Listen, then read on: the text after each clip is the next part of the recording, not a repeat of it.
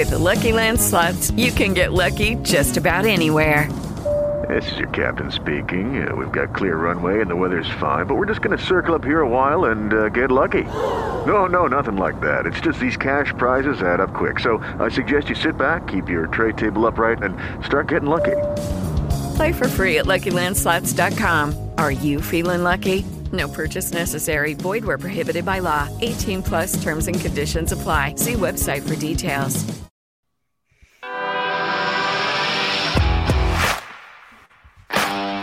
Bienvenido a Esto también es política, el podcast que habla tu mismo idioma, con Mario Girón y Miguel Rodríguez.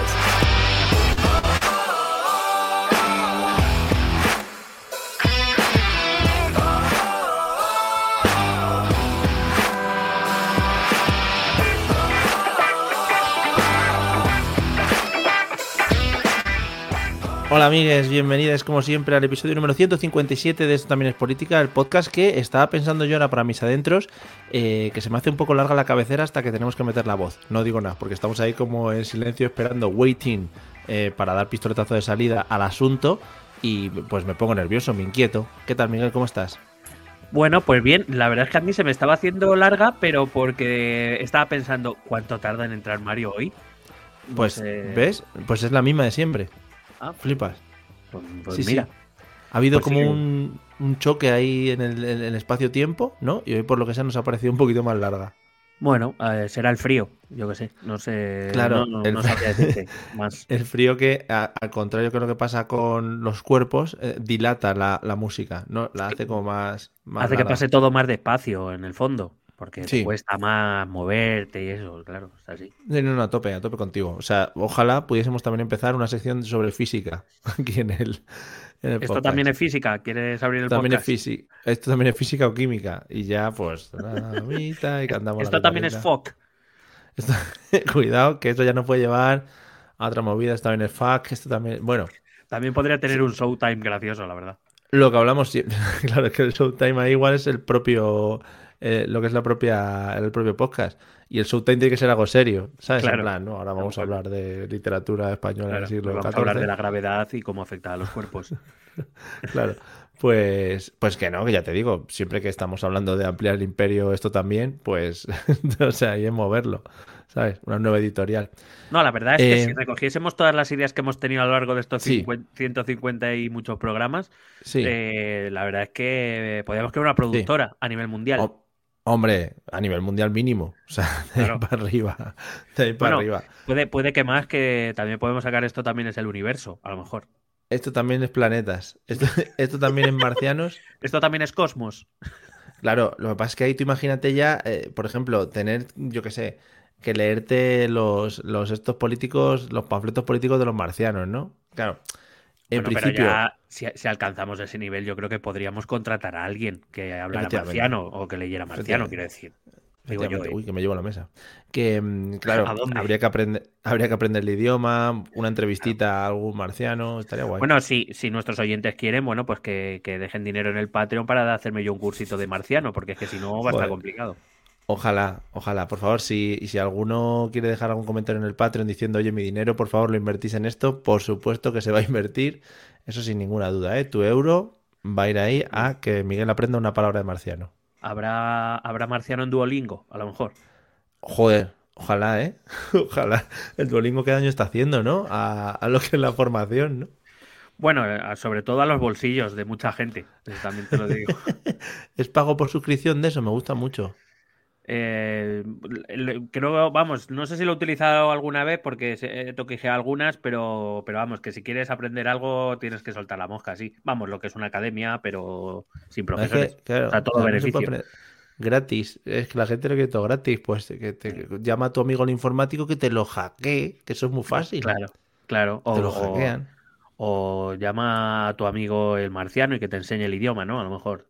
Efectivamente, hablas con él y haces una. Bueno, en un pub de Madrid eh, Mm. podéis hacer intercambio de idiomas, de esos que Sí. se hace a veces, inglés Sí, y marciano. se queda por grupos de Facebook, se queda y, y se habla en terrazas. Sí, que además ahora, ahora mismo hace mucho tiempo de terrazas. Bueno, pues desde aquí estos cuatro minutos se lo dedico a toda esta gente que no le gusta que hablemos al principio, o sea que para ellos queda irse a la mierda Ah, pero- a todos. Pero hay gente que no le gusta. Sí, en Evox lo ponen mucho. Es que en son muy puritanos. Pues es que me están dando ganas de alargar este momento un poco. O sea... Es que en Evox la gente entra y dice, yo solo quiero la información que me pueden dar estos dos, no quiero que hablen de sus cosas. Y, con, ese acento, hablan. Sí, sí, sí. ¿no, te, pasa que cuando pones así a gente un poco asquerosa le pones acento como británico, pero de un británico hablando castellano? ¿Sabes lo que te digo? Eh, mm, no. La verdad es que no me pasa. Oh, lo siento mucho, no puedo, eh, no quiero escucharos decir vuestras mierdas. a mí me pasa continuamente. Pues la verdad es que no lo hago, pero bueno, informar a esta gentuza que, hmm. que, hay un botón que le da a pasar, o sea, que puede elegir el momento, que no pasa nada. Eh, claro, pero es que no sabes, igual uno dura 15 minutos, otro dura claro, 3. Claro, por eso te, ahí está la incertidumbre. por eso te estoy diciendo que me está dando ganas de alargar este momento, solo para que me vuelvan a escuchar hablar de nada hmm. en general. de mierdas que me interesan a mí. Esa es la vida, amigos. Al final, la, vida es rodearse de gente que habla de mierdas que a ti no te interesa. Así que esto es. Pero que digo yo que la gente le gusta mucho quejarse en general, ¿no? Sí, sí, sí. Y sobre todo hacerlo saber. Porque se creen que, eh, están valorando el mundo todo el rato, ¿sabes? plan, yo tengo que valorar todo para, para que el resto no caiga en que estos dos están hablando cinco minutos antes de empezar. Pues pero tú crees, pero vamos a por el sexto minuto, pero tú crees que ¿Tú crees que de verdad alguien piensa que nos importa lo que digan? A lo mejor. Eh, sí, sí, sí, sí, que hay gente que sí lo piensa. Yo ya se lo digo en los comentarios de Ivo, digo, hombre, no te preocupes, no te quemes, hombre, tranquilo. El otro día una muchacha, digo, hombre, tranquila, lo siento por haberte hecho pasar este mal rato y a la mm. humanidad también le pido perdón. Y así cerré un poco el comentario. Pues nada, eh, querida oyente, eh, paga un Patreon, ¿eh? Mm. Paga un Patreon bien pagado y dinos qué programa quieres. En ese caso a lo mejor tampoco te hacemos caso, pero por lo menos más cerca estarás. Yo lo digo desde aquí, si metes 50 pavos en el Patreon, hombre, claro. Yo te, doy el, archivo de audio, pero te lo doy resumido y todo, ¿eh? Te hago un te hago primero una introducción, introducción histórica y luego te doy solo los puntos clave resumidos. Bueno, te cogemos, toda la, te cogemos toda la serie de Ucrania de 12 horazas y te la dejamos en 20 minutitos. Venga. 50, 50 euritos de, de, Patreon. Bueno. Por, por 60 lo dejamos en 15 incluso. Vale. Sí, sí, ya no te enteras de nada. Eh, ya que hemos recordado esto del Patreon, pues también decirlo que podéis pasaros por patreon.com barra esto también es política y ahí podéis dejar los dineros para, para esto. para esto que está ahí tal. Para esto también es crítica del podcasting. Para esto también es cosas. Entonces, hoy, amigos, amigas, amigues, mimigis, mimirigumis, hoy empezamos nueva serie. Eh, de esas series que nos, bueno, nos están dando la gloria ahora mismo, principalmente. Y mm, porque no nos hemos presentado al premio Ondas, que si no nos hubieran nominado, creo. Y, y, de esas series que sabemos cuándo empiezan, pero no cuándo acaban. Efectivamente, efectivamente. Porque también esto está vivo, ¿sabes? Porque de lo que vamos a hablar es una cosa que sigue activa, ¿sabes? No es una cosa que ya se ha acabado. No, y porque, y porque cuanta más gente se queje de esta introducción en Evox, pues más largas las haremos y por tanto menos contenido tendrá cada episodio, con lo cual habrá que hacer uno más. Efectivamente. Que también le estamos metiendo aquí mucha bola de que vamos a hablar y tal, pero viéndolo ya en el título también, pues como que se sabe, ¿no? No vamos a guardar nada, nada para luego, ni vamos a hacer aquí hype, porque yo creo que podemos empezar a, pues hablar de cositas. Yo pensaba que vas a poner un título en clave o algo para despistar. Joder, molaría. Eh, el episodio del que no se sabe de qué se habla porque tal. Y tienes que escuchar hasta el minuto 8. Pincha, y juégatela. A ver cuánto aguantas. necesito, necesito que eso que, se publicite solo. ¿Sabes? Tengo que meter palabras clave, tags, ah, Google. Ah, es verdad. El SEO, ¿no? Es el SEO. El SEO, el SEO del podcasting. Pues venga, vamos al lío. Episodio 1. Hablamos de China. Efectivamente, vamos a hablar de, China, ¿no? La, segunda gran superpotencia mundial por detrás de Estados Unidos, aquella que, que, bueno, está retando a la propia Estados Unidos por, el, por la hegemonía mundial. Eh, aquella que es un sistema comunista mm, de puertas para adentro, pero de puertas para afuera es un sistema comunista, pero poco. Hmm. y que, eh, bueno, debido al, papel importante que juega la política internacional y que va a seguir jugando en este 2023, pues nos ha parecido interesante eh, hablar un poco para conocer mejor cómo funciona el país eh, desde los cimientos históricos, que es de lo que vamos a hablar hoy sobre todo, el cómo China llega a ser el país que es actualmente y sobre todo hoy vamos a bucear o vamos a intentar bucear en, eh, bueno, los pilares culturales que, han, que aún a día de hoy, incluso aunque hablemos de la China comunista, eh, se entierran en, en, los, en la noche de los tiempos, podríamos decir. Qué bonita frase, por cierto. Qué bonito la noche de los tiempos. sí, sí. Así Bueno. que nada, cuando tú me digas. Vale. Sí, eh, antes de darte el pistote de salida, llevo. mm, yo que sabía que íbamos a hablar un poco de temas históricos hoy. eh, llevo tiempo queriendo hacer una pregunta. Y Ya que lo vamos a tocar hoy, pues creo que te la lanzo. Además, es una pregunta eh, que toca a, a tu formación y que toca a un poco. Va a ser muy profunda, va a ser muy profunda, ya te lo digo, pero que Pues me interesa. que voy a beber agua, voy a beber agua. Porque Sí, bebe agua mientras te la preparo. Sí. Eh, a lo largo, bueno, como mi historiador de cabecera, ¿vale? Te la tengo que lanzar a ti porque, pues, al no estar yo en un mundo de historiadores, pues no tengo mucho contacto con gentes. Entonces, evidentemente, la historia se aprende por toda la historia en general. Es decir, no puedes decir, no, yo solo aprendo esto, yo solo aprendo lo otro. ¿Se puede aprender historia o se puede enseñar o se puede em, eh, conocer el mundo histórico o dedicarse profesionalmente a todo esto sin juzgar a lo que pasa en la historia? Quiero decir, eh, tú puedes ser o puedes presentar todo esto de manera objetiva, ya que hoy además vamos a tocar un tema, pues que es un país que, como dices, que a veces tiene cosas un poquito ocultas o, bueno, que se han hecho ahí tejemanejes o lo que sea. Si todo esto se puede plantear de una forma objetiva sin juzgar o prejuzgar a las personas. Esa es mi pregunta para empezar hoy. Potente. Bien, dentro, dentro audio. Dentro vídeo. Eh, bueno, es, es una pregunta muy compleja. Yo- Sí, no, que, re- respuesta rápida. Pero quiero decir Respuesta esto, por ejemplo, no. es algo que, perdona, si es, si es algo que se plantea cuando tú, cuando tú te plantas delante de la historia, cuando tú empiezas a estudiar o cuando tú te empiezas a, a plantear esto como carrera. Eh, respuesta rápida, no. Quiero decir, No, bueno, bueno, los, yo- historiadores. Tenemos eh, tiempo. Los historiadores o los o- y, y las fuentes que consultamos, todos tenemos un punto de vista que es limitado y por tanto eh, el, el historiador lo que intenta, o debería intentar, que no todos Mm. lo intentan ni siquiera. Hay gente que lo intenta y no lo consigue, pero hay gente que ni siquiera lo intenta ya, no, no se molesta no, no es conseguir la objetividad porque, cree, porque yo personalmente creo que eso es imposible y, y entiendo que muchos historiadores a los que he leído también lo entienden así. Creo que el historiador tiene que ser honesto y tiene que ser, eh, tiene que buscar la imparcialidad, es decir, em, tiene que intentar mirar con, con ojos, vamos a llamarlos vírgenes, a, a las fuentes y a otros historiadores que han escrito antes que tú, eh, intentando entender lo que pasa es que nosotros no, como seres humanos, no nos podemos despojar de ideologías o de pensamientos. Eh, ahora bien, un historiador serio no tiende a juzgar, sino tiende a interpretar y a contar lo que interpreta, eh, sin prejuzgar, precisamente. Es decir, eh, que las, eh, digamos, hay, el mal historiador lo que hace es llegar a una conclusión y después buscar en las fuentes la justificación a esa idea que ya tiene previamente concebida.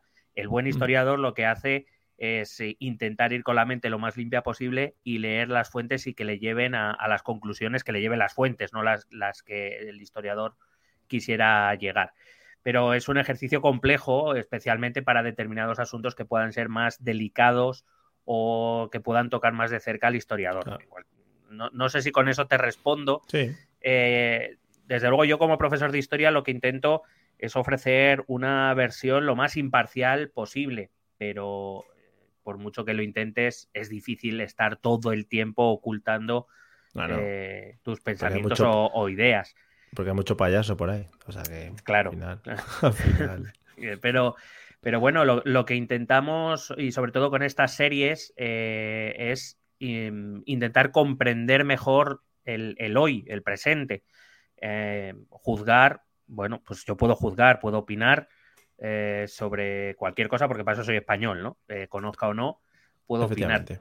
Pero, pero el objetivo es entender. eh, no, no, no pretendo juzgar, no sé si lo conseguiremos, no, no, no sé si, Bueno, si lo conseguiremos todo el tiempo, alguna vez de- se deslizarán determinadas opiniones, que probablemente sí, y eso es humano, pero nuestro objetivo siempre es intentar informar para que nuestro oyente luego decida. Yo no no tengo todavía el poder de meterme en las mentes de la gente, vaya. bueno, te falta poco. Eh, y, digo yo, y muy mal no lo estaremos haciendo cuando algunos nos llaman fachas y otros nos llaman rojos, o sea Efectivamente, efectivamente, un poquito, un poquito de todo. Sí, bueno, pues al final, como en todos los lados, eh, están los Waltrapas que lo hacen mal y nosotros que lo hacemos espectacular. O sea que ahí está, ahí, la diferencia. Las cosas como son, hombre, no, no, o sea, quiero decir, yo todo o muchas de las cosas que traemos aquí, eh, evidentemente se basan en trabajos serios de historiadores que yo considero serios.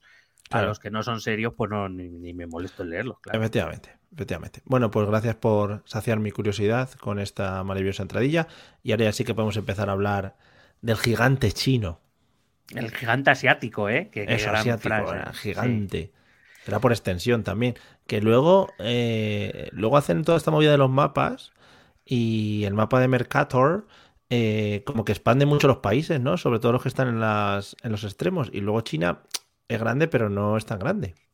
Bueno, es un problema que tiene la cartografía, que es representar un mundo tridimensional y esférico en un plano de dos dimensiones. Es imposible y, todas las eh, perspectivas que, que, se hacen al plasmar los mapas, inevitablemente eh, hay que elegir qué zona quieres eh, representar más exactamente respecto a la realidad e inevitablemente el resto se deformará porque no hay otra manera de hacerlo.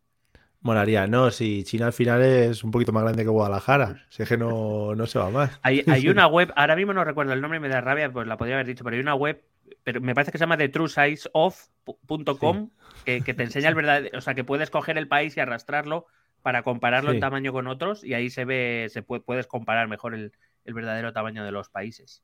Analizaremos, analizaremos. Bueno, gigante asiático, lo dejamos ahí, venga. Venga. Bueno, pues como en muchos otros estados, eh, bueno, en el caso de China, China es una cultura milenaria, también frase muy hecha, pero en este caso basada, basada en la verdad. Sí, sí.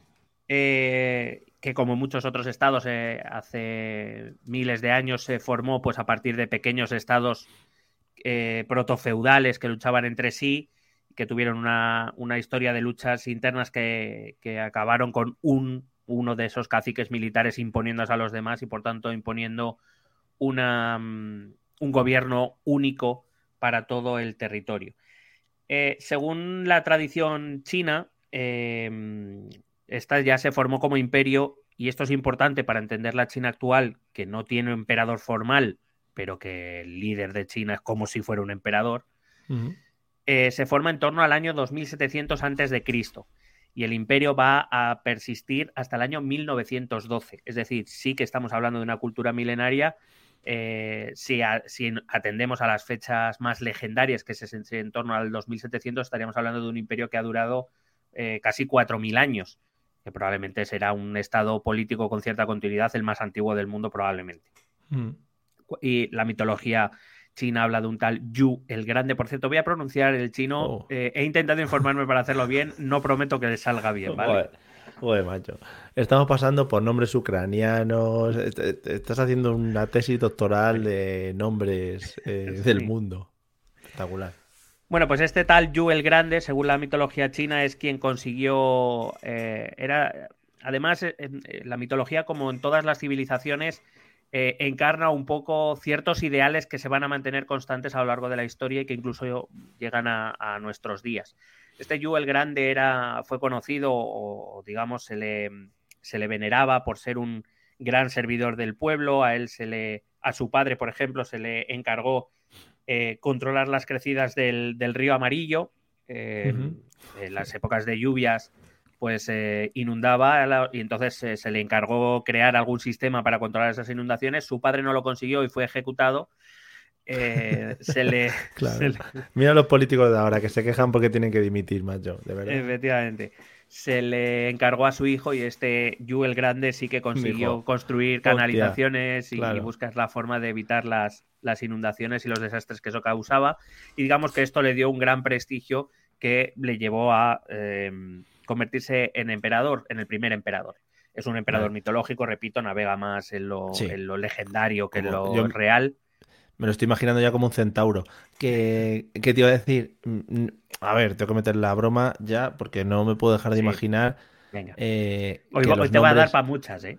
Claro, que los nombres lo pusieran, por ejemplo, en castellano, ¿no? Y eh, típico tópico de pronunciación china cuando hablan en castellano, que por lo que sea cambian las R's por las L's, ¿no? Cuando hablan aquí. Y entonces, que, sabes que no, que no es correcto eso. Bueno, pero yo, es un típico tópico. Es como, yo, imagínate, yo soy como Millán Salcedo y José Mayuste. O sea, ah, ese es mi humor. ¿sabes? Ese es mi humor. Y un poco mezclado con Arevalo de vez en cuando. Entonces, pues bueno, perdón, suéltala ya, ahora te cuento. Sí, no, digo que en vez de Yu el Grande, pues igual sería Yu el Grande, ¿sabes? muy, bien. Bonito. No, lo digo, lo digo porque, porque en realidad es más común que el, oriental, la, letra eh, que sea al revés, que pronuncie como R las L's, no que pronuncie las, las R's como L's. Las L's como R's. Sí. O sea, en, en, vez de el, yo qué sé, en vez de el pelo, que no tengo, el pelo sería para ellos el pero, el pero. El pero, vale. O sea, no todas las L's, claro, porque si no es una locura. El pelo, el pero. No, claro, no son de Sevilla. Vale. vale, bueno, pues ya primera, primer tópico lanzado, podemos seguir. Bueno, que te decía que más allá de la verosimilitud, que pues, debe ser poca de esta figura, eh, es verdad que en él se va a reflejar una idea eh, o una tradición eh, en la cual los gobernantes chinos em, se han apoyado estrictamente, y eso incluye a los líderes del Partido Comunista hasta el día de hoy. El hecho de reflejar que el gobernante da un servicio al pueblo, entrega se entrega a su trabajo por el bien de la comunidad, que la comunidad está por encima del individuo. Eh, claro, que es algo que dentro de la mm, ideología comunista, de la cual hemos hablado aquí ampliamente y pueden ir al episodio eh, correspondiente. Sí, a nuestro episodio estrella. Em, bueno, pues digamos que, se va a poder adaptar fácilmente. Entonces, esa idea del gobernante como sirviente, que, ya se, refleja en esta, en esta leyenda, va a persistir o va a pervivir y de hecho aquel gobernante que se suele alejar de esta figura o que empieza a perder esta, esta visión, eh, es el que suele sufrir las, las revueltas y a lo mejor, yo qué sé, la muerte, por ejemplo. La Pero también mantener, mantener eso durante tantos años es una cosa complicada. Es decir, se ha conseguido ahí, bueno, evidentemente cambiando con las épocas y con, y con las novedades, digamos, de la vida. Pero que se ha conseguido formar ahí un grupo, un núcleo muy fuerte de, en cuanto a, a creencias o en cuanto a forma de actuar, ¿no? Correcto, porque ya desde, desde bien pronto vamos a encontrar eh, algunos, algunas líneas ideológicas, incluso teológicas, eh, que van a vertebrar toda la historia china, desde este, este inicio legendario hasta eh, mm. el comunismo de 2023. Em, la leyenda dice que este Yu el Grande inició la primera dinastía china, la dinastía Xia, pero que bueno, que igual que la, esta y las dos siguientes, según los registros chinos, la Shang y la Zhou, eh, fueron tres dinastías que navegaban más entre, bueno, las, cuanto más antiguo, más legendario, cuanto más se va acercando a, la historia, más, más reales, pero con todavía en esa nebulosa, ¿no? Que, muchas veces, eh, por la falta de fuentes mm, fiables, pues los historiadores, bueno, pues tenemos que poner siempre eh, entre o con pinzas, ¿no? Tenemos que coger con pinzas porque, bueno, las fuentes eh, antiguas tienden más a exagerar o a utilizar el mito o la, parábola como elemento para explicar algo que no que no se corresponde exactamente con la realidad, pero del que sabemos que siempre guarda alguna, algún tipo de relación con la realidad. Eh, la primera dinastía histórica va a ser la dinastía Qin. Em, ¿Alguna broma? Bueno, mm, no, seguimos. Burger King. Claro, es, que, a lo mejor. Vale, vale. Eh, que sabemos que, que, se establece o que llega al poder en el año 221 antes de Cristo. Y durante este primer, desde luego sabemos que durante este primer periodo ya puramente histórico, sí que se van a establecer tres de los pilares de lo que es la civilización china. Y cuando hablo de civilización china digo precisamente eso, que empieza hace miles de años y que ha conseguido pervivir en cierta manera hasta el día de hoy y se va a basar sobre todo en tres ideas, el confucianismo, el taoísmo y el legalismo. Entonces, si te parece, hablamos brevemente de, esas tres ideas, lo digo porque las vamos a encontrar en el capítulo de hoy y las vamos a encontrar cuando hablemos de, la China comunista y de, la China del siglo XX y, según vayamos avanzando en el conocimiento de, este país. Una pena no tener ese maravilloso audio de, de quién fue Confucio dicho por una de las mises, eh, fue el que creo que no, me, no fallaré al decir que fue quien inventó la confusión, ¿no? Efectivamente. Bueno, pues vamos a empezar precisamente con el confucianismo, eh, que no, no, precisamente Confucio no era nadie demasiado confuso, sino un, eh, pensador, no sé si denominarlo filósofo, pero es luego un pensador eh, con bastante claridad de mente.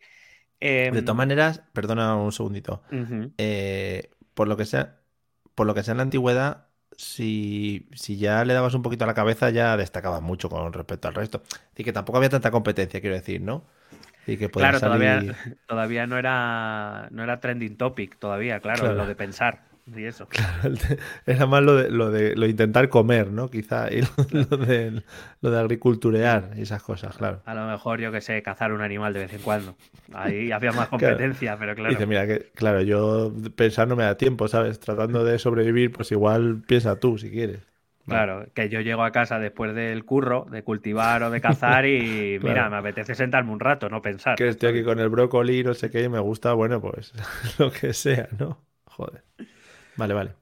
Bueno, el pensamiento de Confucio, eh, que se genera en torno al siglo V antes de Cristo, eh, gira alrededor de algunas ideas que, bueno, podemos reconocer también en la filosofía occidental. Vamos a hmm. ver muchas cosas que, que empiezan en China en esta época, siglos V, VI antes de Cristo, y que, por ejemplo, llegan a Europa en el siglo XVII, por ejemplo. ¿eh? O sea, ah, bien. Sí. Eh, bueno, eh, sobre todo las teorías de Confucio remarcan cosas como el comportamiento ético. Él entendía que vivir una vida adecuada implicaba comportarse de manera ética. Mm, Llamado loco. Claro. tío Confucio, no estaba nada confundido, efectivamente. No. Él creía que, mm, que, llevar una vida adecuada implicaba perseguir el conocimiento y la sabiduría. Em, y también remarcaba mucho el respeto a los mayores, dado que precisamente los mayores eran los que tenían experiencia y por tanto conocimiento y sabiduría, y que estos mayores, esos depositarios de la, de la sabiduría, eh, representaban o deberían representar una autoridad dentro de la comunidad. Eh, era, muy partidario de que el, gobierno debían eh, llevarlo, aquellos que más eh, experimentados eran y más conocimiento tenían sobre la vida, mm. y ellos debían recibir una, un respeto y una obediencia por parte de los jóvenes que, bueno, iniciaría un ciclo y estos jóvenes cuando se convirtieran en mayores, pues, digamos que es el ciclo social y político que Confucio prevé en una sociedad sana. Eh, Confucio cree firmemente que eh, la voluntad individual debía someterse a la autoridad de la experiencia, de la sabiduría, que eran los sabios los que más, los que deberían gobernar, porque para eso acumulaban un conocimiento que los demás no. Y que em, solo a través del conocimiento un gobernante podría llegar a ser un gobernante bueno y justo. Claro, a cambio, estos mayores, estos gobernantes deben usar esa sabiduría para gobernar eh, de manera justa, de manera adecuada, de manera compasiva y sobre todo eh, entregarla, entregarse en cuerpo y alma al gobernante para conseguir el bienestar de, lo, de aquellos que le obedecen y le son leales. Es una especie de contrato entre el gobernante y el gobernado, algo que nosotros llamaremos muchos siglos más tarde el contrato social.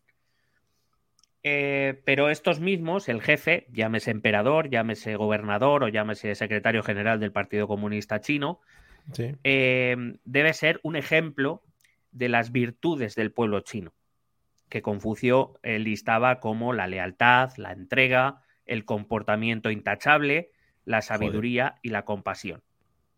Es verdad que a veces parece que se ha olvidado que Confucio también exigía eh, cierta responsabilidad a los, a los, súbditos. Les venía a decir a los súbditos que cuando el gobernante no cumpliera con estas virtudes, eh, era tarea de los gobernados eh, criticar y levantarse contra el gobernador que era injusto o que no cumplía con estas... Eh, la oposición, sí, sí, pero la oposición igual se les iba de las manos, ¿no? La oposición a veces. Sí, bueno, claro, no. La cosa es que a lo mejor el gobernante a veces no aceptaba esas críticas que Confucio encargaba al, al, a los gobernados, ¿no? Hmm. En realidad era, venía a decir, es, un protocomunismo, en cierta manera, venía a decir que el poder, lo, que, el objetivo de todo y el centro de todo debía ser el pueblo, los gobernados, no el gobernante. El que el gobernante era un sirviente del gobernado y no al revés. Eh, el confucianismo, la verdad es que ha, jugado un papel esencial en, la conformación de la cultura tradicional china que más de 70 eh, años de comunismo no han conseguido borrar. Veremos cuando lleguemos a la China comunista que muchas de las ideas de Confucio se siguen utilizando, si bien puede que no por convicción, en tanto en cuanto eh, el confucianismo también tiene una parte de movimiento religioso y el comunismo es ateo. Y es verdad que el comunismo intentó borrar al confucianismo en determinados ámbitos, pero es algo que lleva tan arraigado a la cultura china que ahora mismo el, gobierno chino incluso utiliza, al menos en apariencia, repito, eh, como un eje vertebrador de la sociedad y que el gobernante, en este caso Xi Jinping, el, secretario general del Partido Comunista Chino y por tanto presidente del país, eh, intenta mostrar continuamente que él es un, servidor de los chinos y no al revés. Pero entonces, eh, esto supongo que se basará luego en que a lo largo de toda su historia no ha habido mucho cambio político o más o menos las ideas se han mantenido aunque hayan habido diferentes gobernantes con diferentes formas de gobernar, ¿no? No estrictamente, el problema o la cuestión está más bien en que en los grandes periodos considerados gloriosos de la historia china, el confucianismo ha sido mm. el eje vertebrador. Es decir, aquellos gobernantes que por lo menos, repito en apariencia, no, no sé si con, eh, con convicción, y probablemente luego en la práctica alejándose un poco de tan ideal, de ideal tan bonito, pero que eh, en líneas generales los periodos más exitosos o considerados más gloriosos en la historia china por ellos mismos son aquellos en los que los gobernantes han observado, al menos de, apariencia, los principios de Confucio. Entonces, es como que el confucianismo se, es visto por la cultura china realmente como los verdaderos eh, principios que se deben eh, por el que se deben regir los gobernantes chinos para, llevar a, China a, ser el, pueblo eh, grandioso que ellos mismos creen que son. Claro, bueno, como todos los pueblos que se creen los mejores, claro. Sí, sí, sí, eso es verdad. El segundo, el segundo pilar de, la cultura china que nace ahora va a ser el llamado taoísmo. Em, el taoísmo que, que, bueno, quien esté un poco más en el rollo, quizás lo vincule más a Japón, pero en realidad es eh, fundado también por otro pensador chino, Lao Tse. De hecho, Confucio se va a basar también un poco en las teorías de Lao Tse.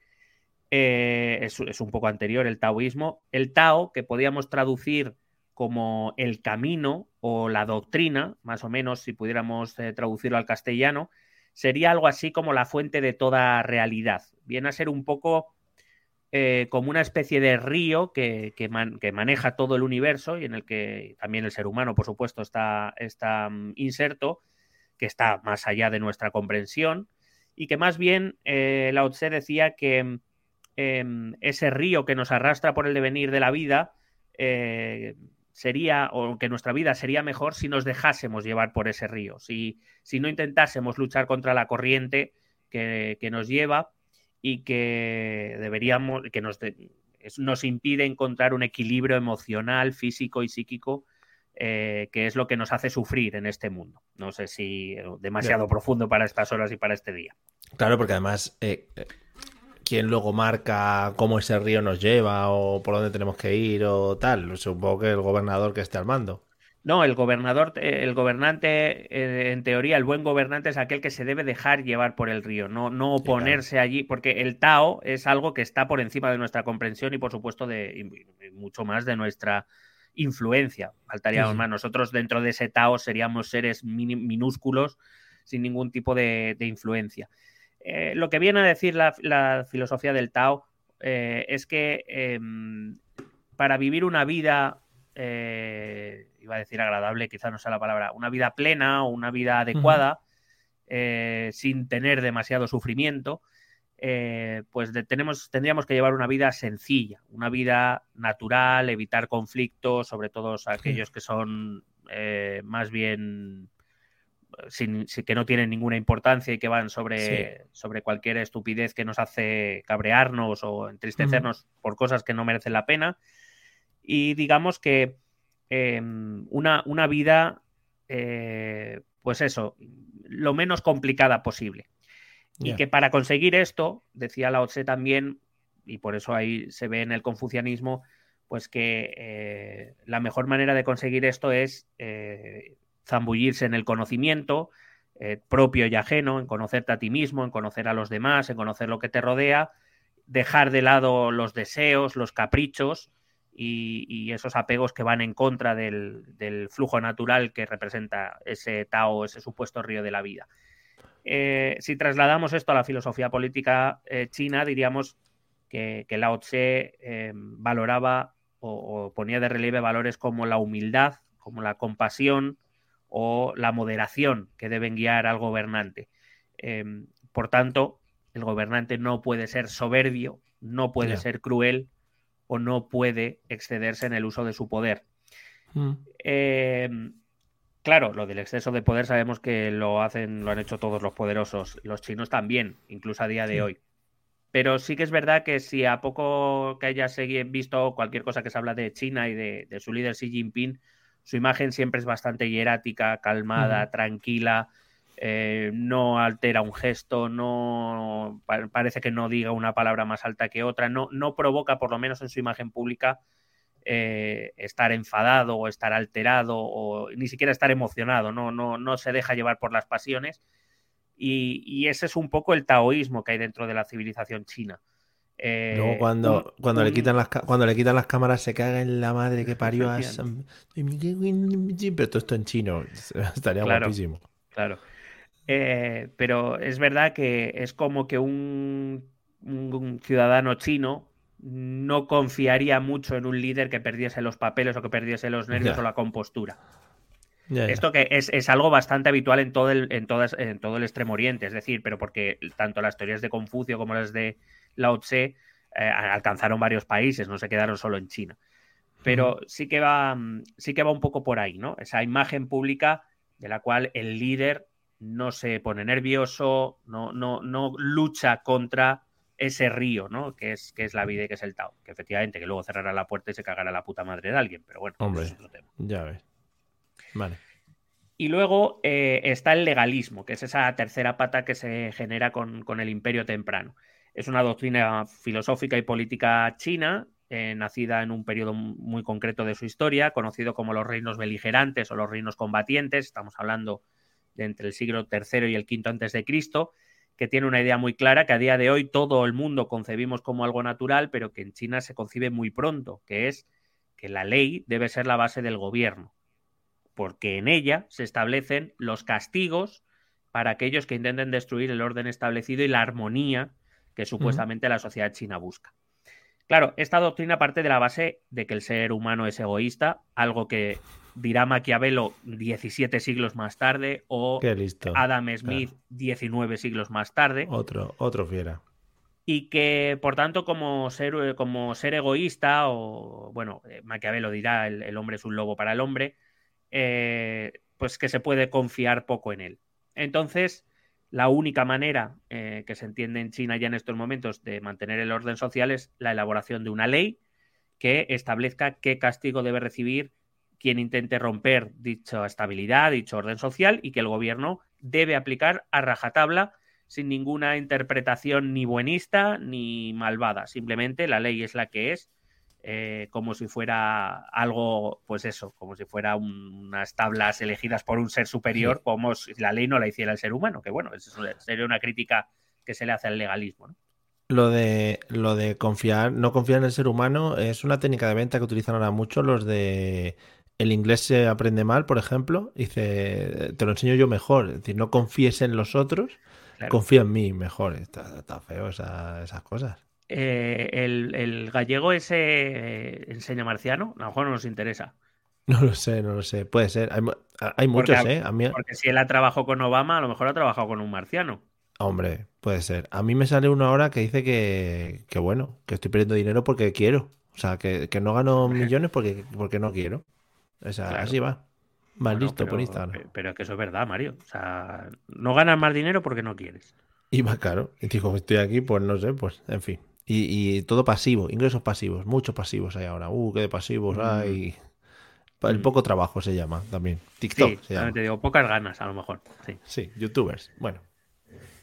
Bueno, pues eh, este legalismo que se basa en eso, ¿no? En crear un orden, una especie de orden artificial en, la que en el que la ley eh, le viene a decir al individuo cómo debe comportarse, que el soberano o el gobernante debe aplicarlo a rajatabla y, eh, bueno, digamos, viene a defender un tipo de gobierno, si no absolutista, que es como lo vamos a llamar en Europa, por lo menos sí autoritario.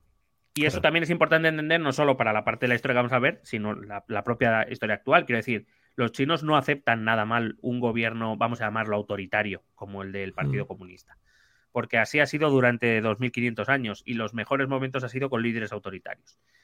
Eh, es decir, el, carácter chino o la cultura china lleva implícita esta idea de que el gobernante autoritario que, que, se limita a aplicar la ley sin ningún tipo de emotividad eh, es, buena, es buena cosa para, conseguir la grandeza del pueblo chino, ¿no? Viene, a ser un poco esto. Em, la unificación de China se produjo eh, bajo un solo gobierno, me refiero, se produjo durante el final del siglo III antes de Cristo, eh, bajo el, gobierno de esta primera dinastía histórica que te he comentado antes, la dinastía eh, Qin, no, porque he visto que se escribe Qin, pero probablemente se pronuncie Qin. Eh, sin embargo, una dinastía que va a durar muy poco en el gobierno, apenas va a gobernar 15 años. Em, pero sí que va. ya, eh, ya, sí, una dinastía efímera, a lo mejor, pero sin embargo gloriosa para la historia china, porque como digo, es la primera que consigue poner bajo un solo gobernante a todos los territorios antes divididos de, lo que hoy sería China, o de parte de lo que hoy sería China. Mm. Em, que creó el primer gobierno imperial y que va a sentar las bases de un sistema que, como digo, va a durar eh, más de 2.000 años. Em, por ejemplo, es eh, esta primera dinastía histórica la que inicia la construcción de la Gran Muralla, por ejemplo, eh, cuyo objetivo, por supuesto, es proteger el imperio de los posibles invasores, especialmente de las tribus nómadas, principalmente los mongoles, pero también de algunas otras que hay por la, por la zona, como los Xiongnu, Mm, pero que sobre todo iniciará una tradición política eh, que es bastante habitual en todos los gobernantes chinos y que también podemos aplicar a los gobernantes actuales, a los gobernantes comunistas, que es construir cosas grandes en general. Algo, algo tocho. Muy claro, claro. Hombre, que eso pues no lo hacían los faraones. Pues mira, ellos a tope también de cosas grandes. Sí, eso iba a decir que, bueno, eh, más o menos eh, en esta, bueno, que ya quizá los faraones ya nos quedan un poco atrás. Que, mm, pero vamos, que sí, que no son los únicos, ni los últimos, ni los primeros, ni los últimos que van a, seguir esta, esta tradición, pero que digamos que, lo hagan los gobernantes chinos les viene de tradición. Ahí tienes al alcalde. Ahí tienes al alcalde de Vigo, todas las navidades, las que monta. Pues. Claro, es confucianista, seguro. Mogollón, sí, sí. También es aquí cuando se aplica por primera vez esta doctrina legalista que te explicaba hace un, momento y que implica la necesidad de la creación de una extensísima burocracia, algo que también ha dominado China eh, durante mucho tiempo. Una extensa burocracia porque, claro, piénsalo que aunque en los mapas salga más grande de lo que es, China sigue siendo un país muy grande. Sí, muy grande. Y que entonces controlar un imperio desde un solo lugar, que es lo que significa estar bajo un solo poder, eh, para eso necesitas una extensa red de funcionarios eh, de todo tipo, eh, administrativos, militares, etcétera, que, hagan ese control por ti, especialmente cuando todavía no existía ni bueno, no existía, iba a decir Instagram, pero es TikTok la China, ¿no? Es, TikTok. Bueno, no sé. No, en, en China utilizan otras, ¿eh? Es otras. TikTok, sí, no sé. Depende. Eh, no, sé, no sé por qué he pensado que TikTok era China, que a lo mejor no es China. ¿eh? No sé, bueno, tampoco igual, es del mundo. En cualquier caso, ya aquí en estos primeros emperadores también vamos a empezar a ver cómo ese legalismo se utiliza, bueno, para dejar huellas de su autoritarismo y de su crueldad en ciertas ocasiones. Eh, pero digamos que esta primera dinastía, aunque corta, va a dotar de cierta homogeneidad, va, va a unificar pesos y medidas. Por ejemplo, que aunque nos parezca una tontería, eh, es algo muy importante a la hora de homogenizar o de gobernar un país. Eh, que se lo digan a los Borbones que cuando llegan a España, eh, Felipe V, cuando elimina todas las leyes y fueros de los territorios de la Corona de Aragón, se encuentra con que tiene más de 100 pesos y medida por todo el país y unas cuantas monedas también, entre 60 y 90 monedas al mismo tiempo, cada una con un valor distinto de una época distinta. Entonces, gobernar eso es un jodido infierno, la verdad. Hmm. Em, también es testimonio de aquella dinastía la, colección de guerreros de terracota, que seguro que todos hemos oh, visto en noticias o en reportajes, que son mm. del año en torno al 210 a.C. Si bien es cierto que la dinastía Qin cayó muy rápido, como bien has hecho notar, sí. A mí dinastías cortas no me gustan. Nunca, nunca he sido dinastías cortas. no, no, es menos cierto, como te decía antes, que, aquí se asentaron un poco las ideas que van a, vertebrar toda la, historia imperial china. La primera dinastía verdaderamente longeva del imperio chino fue la dinastía Han, em, que gobernó entre el año 206 a.C. y llegó hasta el 220 después de Cristo, es decir, gobernó más de 400 años. ¿Eso ya te parece bien? Sí, me parece dinastía estándar. Es que llamarse dinastía, claro, si, si, se pusieron el nombre ellos son un poco pretenciosos, ¿no? 15 años dinastía. No, mira, no es dinastía. no, bueno, ellos, eh, ellos, no se la ponen, vamos, son la familia Han o la familia Qin o bueno. ¿Queréis, ¿Queréis ser dinastía aquí en esta familia? Tal, en una reunión, brainstorming. Que digo yo que si hablamos de dinastía como Angela Channing, ninguna. Eso es así. Efectivamente, efectivamente, buena serie, dinastía, ¿ves? Ahí hay que partir, eso sienta las bases de a qué podemos llamar o no dinastía aquí. Eh, correcto. Bueno, eh, esta nueva dinastía eh, sí que va a ser la encargada de, de, expandir, de empezar a expandir el territorio chino, combinando acciones militares y un uso bastante extenso de la diplomacia. Eh, la verdad es que la dinastía Han había heredado ya un territorio ciertamente fragmentado todavía. Es cierto que la, dinastía china había sentado las bases, pero no había terminado, completado la tarea. Va a ser esta dinastía Han, la segunda dinastía histórica, la que, la que bueno, pues para hacerlo continuar va a ser la que va a trabajar, sobre todo la que va a conseguir que em, que muchos de estos señores de la guerra que, se escondían en determinados territorios que todavía no habían aceptado la autoridad imperial, pues bueno, van a ser estos quienes, quienes se encarguen de acabar con esa amenaza. Van a expandir un territorio que va a llegar a Vietnam por el sur, que va a llegar a, la zona sur de Mongolia en el norte, que va a llegar al Pacífico ya por el este y que por el oeste va a llegar a la cordillera del Pamir, que es lo que hoy sería Tayikistán, es decir, estamos hablando ya de Asia Central. Hablamos de un imperio ya bastante considerable. Señor imperio, ¿qué te iba a decir? Ahora el tema expansionista ya no es, o sea, no es como hemos hablado en otros temas en Ucrania, Rusia o hablamos en Afganistán, ya no es temas culturales, yo qué sé, estos han sido hermanos nuestros y tenemos que conquistarles tal, ahora es pillar por pillar territorio, ¿no? O sea, a ver cuánto trincamos. ¿Por los chinos dices? Sí. No, los, chinos tienen una política, una política clara que es recuperar todos los territorios que un día fueron, fueron suyos, sí, sí, no, no, Quiero decir, el más conocido es, Taiwán. Con el no, pero digo, no, actualmente, no actualmente, sino en ah. aquel momento. no, bueno, en, aquel momento responde a lo que respondía cualquier eh, imperio político sobre la faz de la Tierra, que era intentar expandirte lo más posible, conquistar lo más posible y gobernar el territorio más grande posible. Esto era así. A la buchaca territorio, vale. Eh, por otro lado, si la dinastía Qin había creado la burocracia imperial, esta dinastía Han va a ser, porque, precisamente porque se expandió mucho más de lo que, mm. de lo que le hizo la primera dinastía, pues necesitó eh, crear la burocracia. O sea, eh, la red de, oficiales y de funcionarios que necesitó esta dinastía fue tal, y la ingente cantidad de recursos humanos y materiales que se necesitó para poder levantar esto, pues eh, fue ingente y de hecho fue probablemente la tarea más importante que enseñó el camino a todas las eh, dinastías imperiales que vinieron más tarde. La dinastía Han también va a ser la responsable de introducir el legalismo y sobre todo el confucianismo en, su, eh, en la cultura china, es decir, en, llevarlos a todo lugar donde se expandían. Por ejemplo, se impulsó el conocimiento desde el trono imperial. Es en esta época cuando, por ejemplo, se inventa el papel, fundamental para el legalismo chino, que tiene que dejar todo por escrito. Se desarrolla, por ejemplo, un sistema astronómico realmente sofisticado, eh, mucho más de lo que era en Europa o de lo que ocurría en Europa en esos momentos. Se introdujo el sistema decimal o el concepto de número cero, evidentemente aquí por influencia india, pero, pero también mucho antes de lo que va a ser en, Europa. Y, eh, por ejemplo, se impulsó mucho la, la, ingeniería, lo que sirvió para darle ese gran empujón a la gran muralla china eh, y que podemos rastrear en la, facilidad y el interés que muestra la China actual en los avances tecnológicos.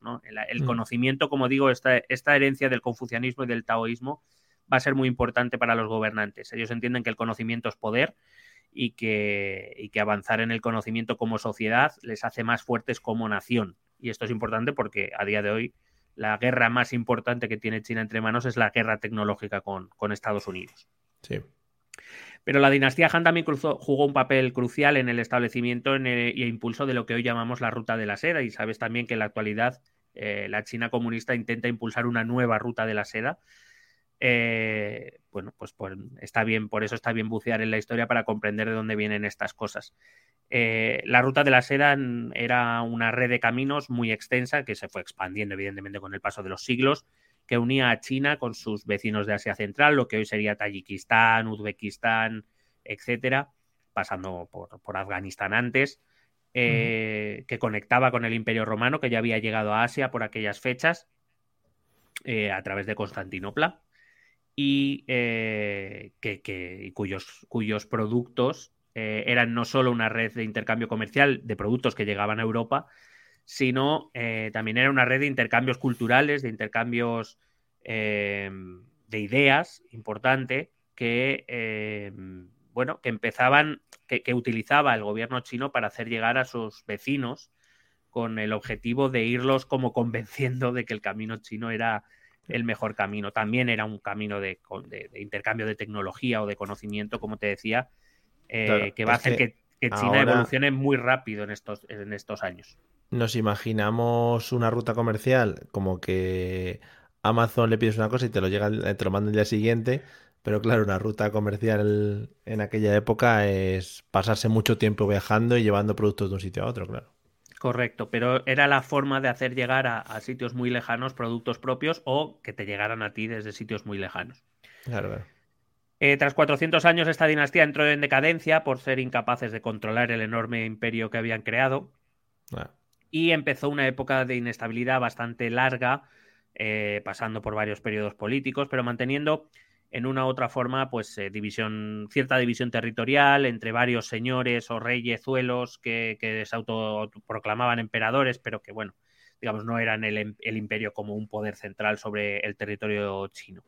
Y no será hasta la llegada al poder de la zona norte de China de Yan Yan, eh, fundador de la dinastía Sui, en el año 581 después de Cristo, que el territorio va a ser nuevamente unificado. Eh, este Yan Yan era un general muy influyente. Vamos a ver que las personalidades militares se van, a, van a ser los encargados de acabar con las épocas de inestabilidad y reunificar el país a través de la fuerza militar.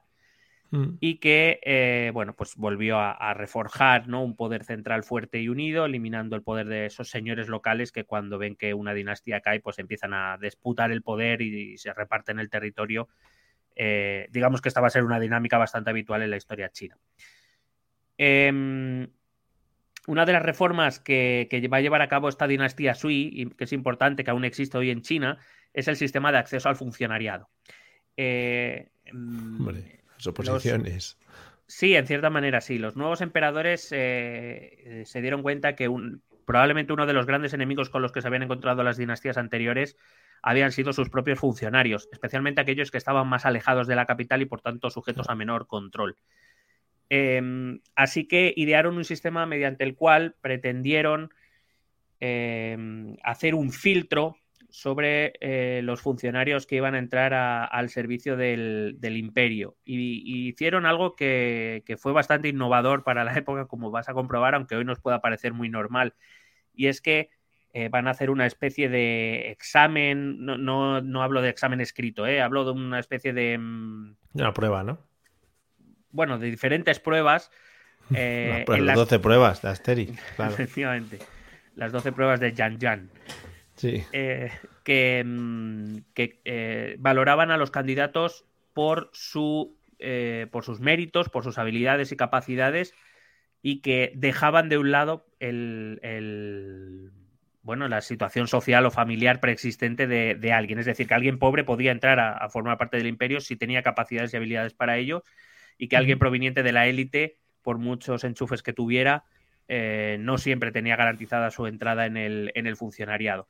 De esta manera, lo que esta nueva dinastía pretende es que el funcionario se sienta agradecido, especialmente si vienes de un entorno pobre, em, se sienta agradecido con la dinastía o con el gobierno que te ha dado tal oportunidad y por tanto eh, podrá estar más seguro, más o menos, de la lealtad de este funcionario a quien enviará lo más lejos posible. Evidentemente a los, a los eh, miembros de las élites o de las familias más elitistas chinas seguirán estando o los dejarán más cerca para tenerlos más controlados.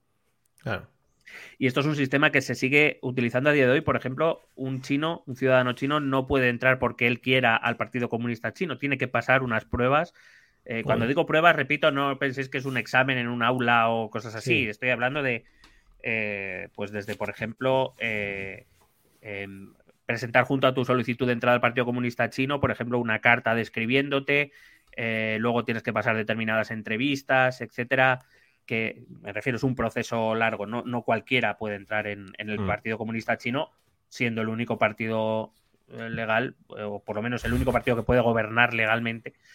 Eh, pues es curioso que no te puedas afiliar ¿no? una, una carrera de 10 kilómetros, tienes que batir un récord, bueno, hay diferentes cositas que se van, se van viendo. Eh, a lo mejor estoy equivocado, pero eh, juraría que leí hace no mucho que eh, afiliados en el Partido Comunista en China ahora mismo hay unos 90 millones. En un país que tiene 1.400 tampoco es tanto. y donde no hay más sitios donde afiliarte, quiero decir. Que claro. Es lo que hay. Joder. Em, bueno, eh, esta dinastía Sui también va a caer muy rápido, apenas 37 años después de su llegada al poder he parado para contarte esta parte porque es, a partir de aquí todos los emperadores y gobiernos eh, posimperiales van a utilizar para elegir al funcionariado.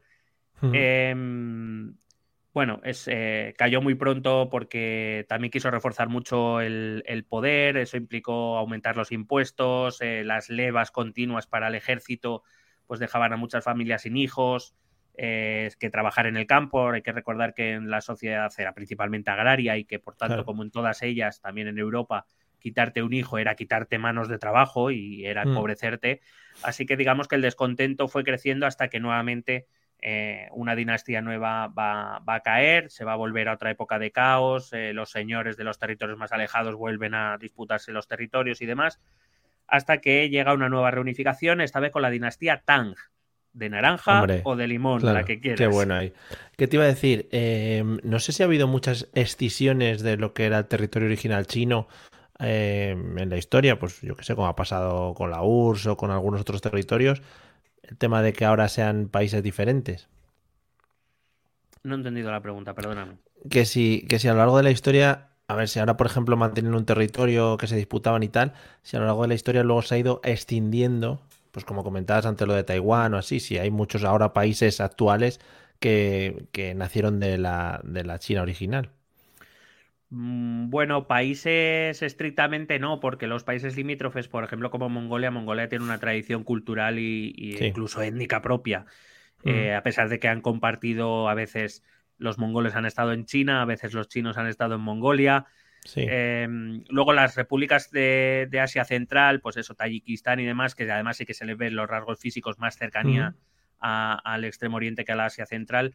Eh, es verdad que el Imperio Chino ha estado mucho tiempo allí, pero, pero bueno, han sido siempre esas regiones más alejadas que, bueno, sí, a veces han formado parte de China, a veces no, eh, pero tienen una historia propia. Repito, a veces dentro del Imperio Chino, a veces no, pero como digo, nunca se han terminado de integrar en el Imperio Chino y por eso China no la reclama. Sí que hay territorios eh, como el Tíbet, por ejemplo, eh, como la propia, como Taiwán, como la propia Hong Kong, por ejemplo, que sí que han sido territorios reclamados por China, algunos de ellos ya han vuelto, como Hong Kong, Taiwán está reclamado y ya os digo, ya te digo, en un momento delicado, con el Tíbet hay una cuestión histórica muy grande.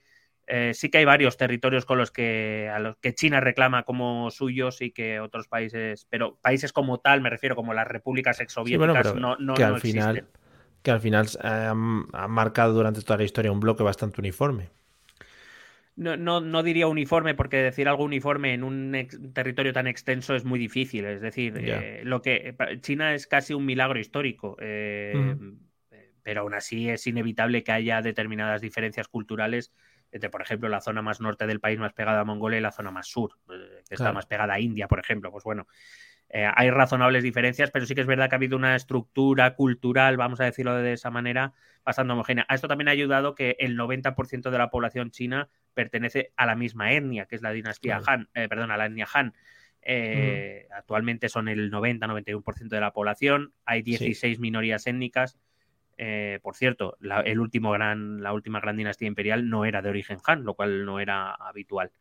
Em, pero claro, eso, eso ayuda también, ¿no? Como no como en otros países que hemos visto, como por ejemplo un país tan extenso como Rusia, que, que, acoge a muchísimas etnias y culturas, o como el caso de Afganistán que tratamos extensamente en su momento, ¿no? Que, que digamos por su devenir histórico acoge a, etnias que no tienen nada que ver entre sí, pero que bueno, que a la hora de trazar unas fronteras, pues quedaron todas dentro del Cayó allí, vale, guay. Eh, esta dinastía Tang, eh, que gobernó ya durante tres siglos y empieza aquí una tradición, aquí vamos a ir de dinastía en dinastía cada tres siglos más o menos, eh, esta estabilidad que se vuelve a amparar en la, vuelta del confucianismo al gobierno y que va a traer una época de esplendor económico y cultural muy grande para, para la China, mm, eh, para la historia china. esta dinastía consiguió expandirse y absorber numerosos pueblos y territorios limítrofes, convirtiendo a China en el gran poder del Extremo Oriente en, esta época, incluyendo, por ejemplo, esta vez se expanden por primera vez al Tíbet, a la zona sur de Mongolia y a repúblicas de Asia Menor, a, varias de ellas, si no todas ellas, en, al menos en parte, además de, eh, por supuesto, ocupar prácticamente toda la China actual. Otra de las reformas importantes fue la de dotar al imperio con un único código legal unificado, basado en el confucianismo, como te decía antes, que vuelve a ser el eje vertebrador de una época dorada, por decirlo de algún modo, de una época gloriosa. Em, y que también, bueno, de hecho a esta época se la conoce como la Edad de Oro China, eh, también se fomentó una gran cultura del conocimiento y sobre todo se intensificó en la expansión de la educación entre, entre los chinos. Eh, tanto valoran el, conocimiento como fuente de poder en, en la cultura china. Y también hay que decir que en esta época es importante porque entra una nueva eh, corriente filosófica de pensamiento, también religiosa, que es el budismo proveniente de la India. Eh, un budismo que favorece la tolerancia religiosa, que favorece el impulso de las artes y las ciencias, que, favorece el conocimiento, el, recogimiento, el conocimiento de uno mismo, el conocimiento del mundo que le rodea, etc. Digamos, es una. Es verdad que, y esto hay que reconocerlo, en el Extremo Oriente se solía ser bastante más tolerante con las corrientes de pensamiento cultural o religiosa que venían de, lugares cercanos, no como aquí en Europa, que entre los propios cristianos se mataban eh, entre protestantes y, católicos, por ejemplo, ¿no? Por poner hmm. un rápido ejemplo. Y sí que es verdad que las culturas orientales eh, han tendido siempre a absorber estas nuevas tendencias de pensamiento eh, y hacerlas suyas o adaptarlas a su entorno de una manera mucho más eh, rápida y efectiva que, en Occidente, por ejemplo. Pero como todo gran imperio, eh, la dinastía Tang también cayó y llegó Fanta, ¿no? A sustituirles. No, hombre, muy buena, muy bien ahí. claro, se dejaron los polvos. Los polvos, quiero decir, los polvos de que Tang se echaban polvos. Polvo, eres y polvo te Sobre. De qué guarrería también. Así que siguiendo ese patrón que ya conocemos, pues vinieron unos años de, división, de luchas internas por el poder. Efectivamente, una época de caos hasta que llega un nuevo militar, en este caso su nombre es Tai Su, eh, que inicia la reunificación china bajo un solo poder, el, suyo, claro. Claro, hombre, no. Dice, no, no, pero yo lo hago por este otro. Dice, hombre. y a este e inicia la dinastía, la dinastía que va a traer otros 300 años de estabilidad y prosperidad que va a ser dirigido por la dinastía Song. Song. De, de Singa Song. Efectivamente. Eh, otra vez se, digamos, se recuperan los principios del confucianismo que parece que, a los 300 años se olvidan y hay que volver a recuperarlos. Em, también fue durante el gobierno de esta dinastía cuando China empieza a utilizar de manera frecuente la pólvora, por ejemplo. Eh, en esa búsqueda de. Para, hacer arroz, para comer, para todo, un poquito Me refiero en esa búsqueda del conocimiento y de, la, de, los avances, no sé si llamarlos científicos, porque claro, el método científico todavía no está desarrollado, pero bueno, en el avance del conocimiento, de los avances eh, técnicos. Eh, bueno, pues por cierto, es muy curiosa la historia de cómo la pólvora se consigue a partir de, mm, bueno, los chinos están intentando buscar una fórmula para conseguir una pócima de la inmortalidad y en que se encuentra mm. la pólvora, que precisamente es la anti-inmortalidad, ¿no? Justo, justo, sí. Pero también hay que decir que rápidamente el ejército chino vio que a lo mejor era muy útil para otras cosas y empezó, empezó a utilizarla y las primeras armas de fuego, etc. Hombre, los machingan buenos ahí ya empezaban. La caída de esta dinastía va a ser debida a la llegada de los mongoles, em, cuyo imperio estaba gobernado por los descendientes de Genghis Khan. En ese momento gobernaba el imperio uno de sus nietos, Kublai Khan, que, eh, que se va a instalar en el poder. Eh, hmm. Va a ser un momento importante en la historia china porque es la primera dinastía no china que gobierna el país. A esta dinastía se la va a conocer en la historiografía china como la dinastía Yuan y no, no Joan de Catalá, sino Yuan. Al Joan. Al Joan, que fue eh, Al Joan, mira, escolte, ¿eh? ¿eh? Chinos. Que te iba a decir, supongo que las caídas de las dinastías de las que venimos hablando mm, no eran caídas amistosas, ¿no? Que decían, bueno, señores de la dinastía, si pueden ustedes abandonar, habría igual unas poquitas tortas ahí, ¿no? Bueno, digamos que sobre todo empiezan levantamientos. Eh, además suele ocurrir siempre de la misma manera, revueltas o levantamientos en las zonas más alejadas del imperio que que ya por pérdida de prestigio previo, además se le, suelen sumar crisis económicas o crisis de hambrunas. Y truco tru. Y bueno, no, no, siempre acaban muertos, a veces simplemente se van. vale. Pero, pero bueno. Esta dinastía mongola eh, gobernará durante 100 años, eh, traerá revitalización económica, eh, especialmente a través de la ruta de la seda, a la que van a dar un nuevo impulso. Pero bueno, para los chinos estos no dejaban de ser gobernantes extranjeros. Eh, gobernantes extranjeros que además se le van a juntar varias crisis económicas con algunas catástrofes naturales, sequías primero, después inundaciones, que eran catastróficas para los campos de cultivo, algunos terremotos también les hmm. tocó. Eh, que bueno, pues dejó al, país eh, o dejó el imperio en, en, una situación delicada, especialmente para la población más vulnerable y que eh, provocó un enorme descontento, claro, entre la, entre la población, principalmente la población campesina, tan importante en la historia china, que llevaron a las revueltas que pusieron fin al poder mongol en cuestión. Especialmente relevantes fueron eh, las revueltas dirigidas por los turbantes rojos, que así es como se llamaba una fuerza rebelde eh, de etnia Han, digo la principal del país, que reivindicaba la, lucha contra el gobierno extranjero y la recuperación de, esas señas de identidad chinas que parecía que los mongoles no compartían. Pero no fueron los únicos que se rebelaron contra el poder mongol. De entre los muchos líderes rebeldes eh, destacó uno llamado Su Yuanzang, un antiguo monje budista que tras la caída de los mongoles se autoproclamó emperador y ah, fundador de una nueva dinastía que probablemente sea la dinastía que más reconozcan los occidentales, que es la dinastía Ming, aunque solo sea por los jarrones. Por los jarrones, efectivamente. Si es que. Madre mía. ¿De qué años estamos hablando ya? Para situarme un poco. Eh, estamos hablando ya entre siglo XIV y XVI, más o uh, menos. Ya está candongo ya, ¿eh? Aquí van a estar. Sí, van a estar ya otros 300 años en el poder eh, una de las cosas que va a hacer para restaurar el poder Han. Eh, es importante que veníamos de un poder mongol y esta dinastía Ming lo que va a hacer va a ser como restaurar símbolos de la antigua, de la antigua China imperial, ¿no? Recuperar un poco las, las líneas más tradicionales que, por supuesto, se van a ver en cosas eh, muy vistosas, ¿no? Muy tochas, que es lo, esa tradición que te comentaba. A tope de templos, a tope de templos ahí, venga. Se va efectivamente un multitud de templos y castillos que se van a construir y a restaurar algunos que habían quedado maltrechos por la invasión mongola. Se va a reconstruir la gran muralla. En España, disculpa, hubo una época mm, próxima a nosotros en la que se creó mucho, mucho pantano, por ejemplo, muy grande. Y mucha autovía, también te digo, o sea que y alguna que otra cruz que se ve desde la carretera también. Por ejemplo, alguna que otra cruz, por lo que sea. Cosas grandes, siempre. No, bueno, es verdad que en esa la, teoría del la teoría de la testosterona del poder, ¿no? Eh, a ver quién la tiene más grande. Efectivamente. A ver quién tiene la cruz más grande.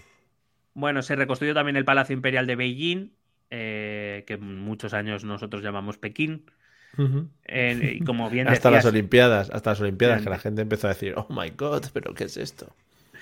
Bueno, pues, y efectivamente, como bien suponías, pues muchos templos, muchos palacios, al estilo chino, podemos decir. Hombre, claro. Que era una manera de, borrar el pasado mongol, es decir, de un gobierno extranjero. Eh, especialmente, por ejemplo, relevante fue la construcción de la ciudad prohibida, el complejo imperial de, Beijing, como te decía, que fue donde se mudaron, se mudaron los, los emperadores Ming una nueva revitalización de la ruta de la seda, que fue usada sobre todo para exportar al lejano occidente esos productos de lujo eh, como la seda, como la cerámica, esos jarrones Ming o las, o las especias. Que fíjate cómo sería que cuando en 1453 Constantino, eh, Constantinopla sí cae el Imperio Romano de, de, Oriente, el Imperio Bizantino, y Constantinopla es eh, conquistada por los musulmanes y se corta la ruta terrestre porque los musulmanes no tratan con cristianos, eh, con los cristianos de Occidente, es lo que hace que Portugal y Castilla se echen a la mar a buscar rutas alternativas para seguir comerciando con los productos chinos. Tanto es así que esa fue la aventura que llevó a Colón por casi por accidente, a descubrir América. Qué hilado. Yo me lo imagino al pobre Colón. Madre mía, debe ir más perdido, pobre hombre. Sé que... Pero bueno, lo que dicen pues, pues esto de los que de las personas que describió Marco Polo, esto no se parecen mucho. En de los chinos aquí no encontramos nadie, ¿eh? Cristóbal, Cristo, le llamaban Cristo en el barco, el, ellos. El Cristo, sí, sí. El Cristo, de los faroles, concretamente. Y de ahí la eh, el, de la frase de menudo Cristo has liado. De ahí viene. Efectivamente. Pues vamos a ver. Aquí explicando la historia. No, no, pero fehaciente. ¿No decías que había que ser, bueno, objetivo ante todo? Aquí estoy yo. Imparcial, imparcial. Imparcial, eso es verdad, perdón. Bueno, desde mediados del siglo XVI y durante un siglo, eh, hasta mediados, hasta 1644, la dinastía Ming ya va a entrar en declive, como toca eh, casi normalmente en la historia china. Eh, tiene un sistema, la verdad, que bastante corrupto. Ahí los filtros para sus oficiales, sus funcionarios no funcionaba demasiado bien. Poca efectividad, como todo, era prácticamente siempre eran los mismos problemas. Poca efectividad al controlar los territorios más lejanos.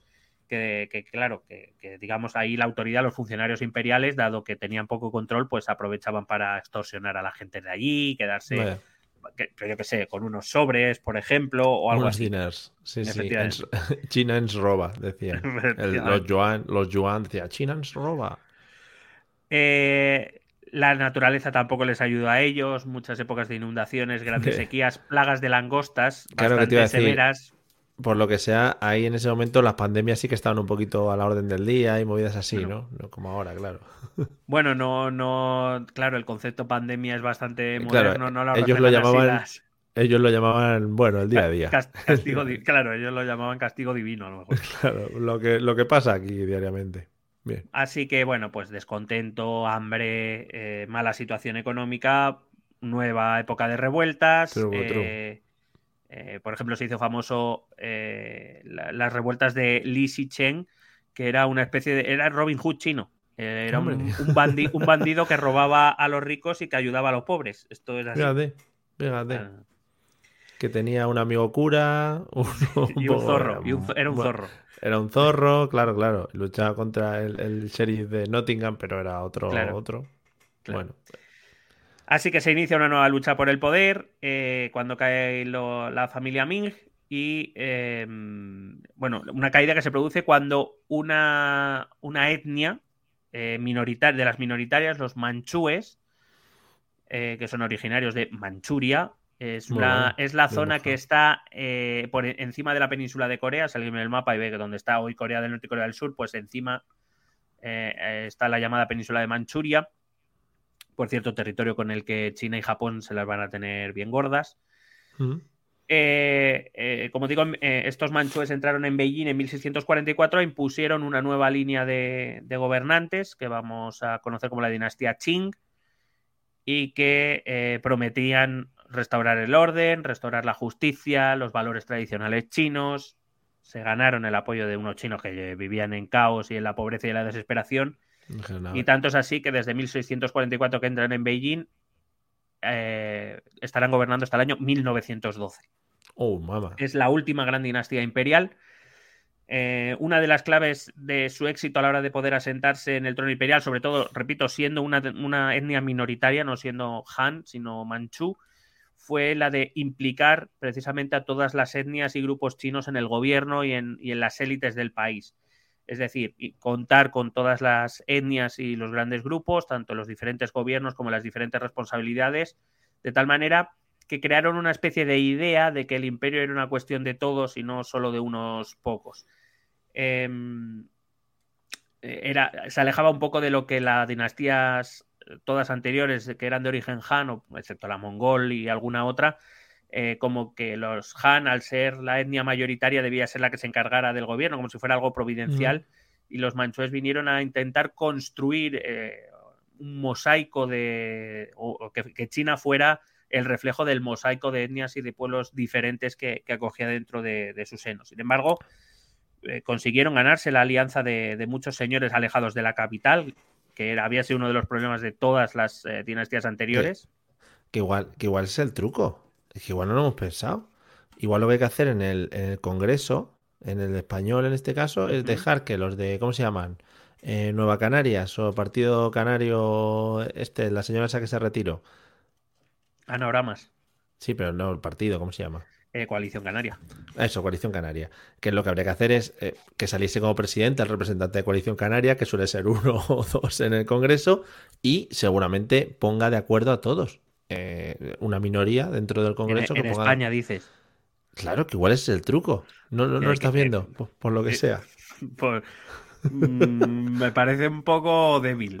un poco arriesgado, ¿no? También. Sí, es que en el momento que aparece la palabra España, ya lo de acuerdo o que ya, lo veo difícil. Y unirse, sí, la verdad que sí. un puzzle, ¿no? De, de teorías políticas, sí, la verdad es que sí. Bueno, pues nada.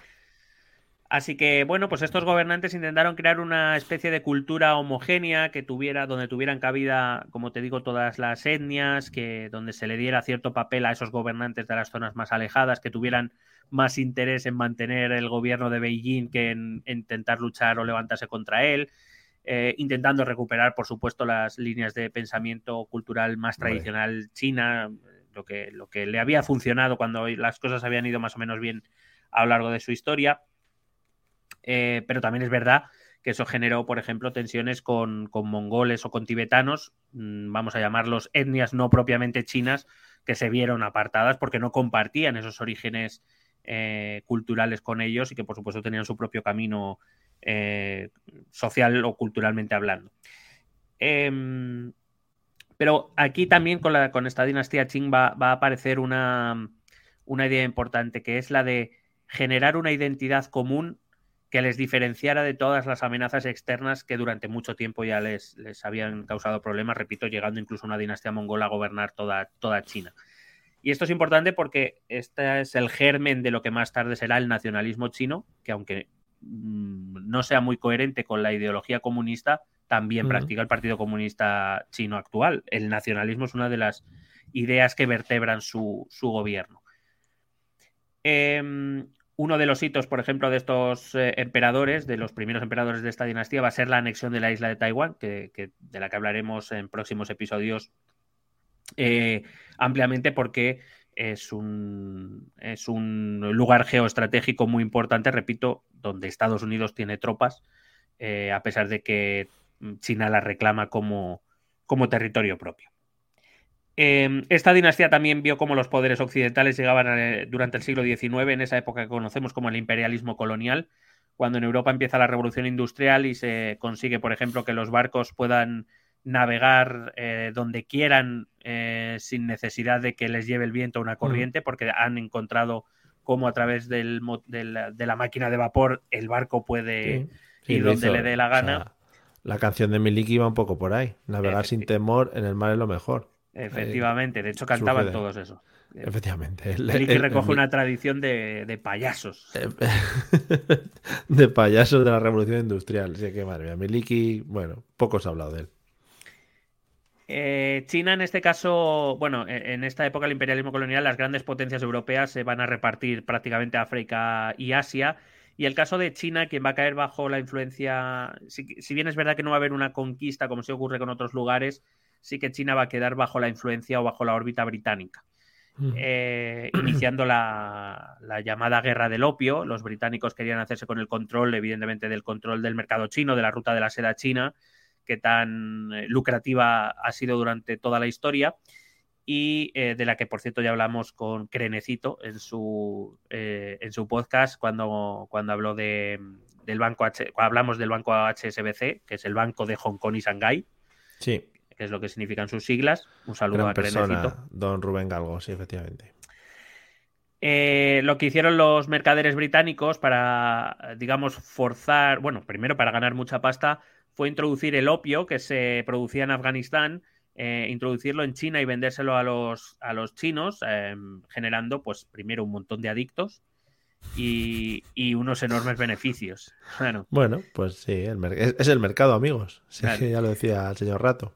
Claro, lo que pasa es que esto trajo el abandono por parte de muchos del orden social, ese del que te hablaba al principio, del cual el confucianismo, el legalismo y el taoísmo eran tan partidarios. Claro, cuando entra la droga, igual Habiendo droga, el, orden es complicado.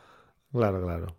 Y, entonces, claro, esa estabilidad social que tan apreciada en China, pues eh, empezó un poco a resquebrajarse. Y a pesar de que eh, los emperadores intentaron una y otra vez acabar con esta amenaza, eh, pues básicamente a los británicos se la sudó bastante lo que quisieran los emperadores chinos.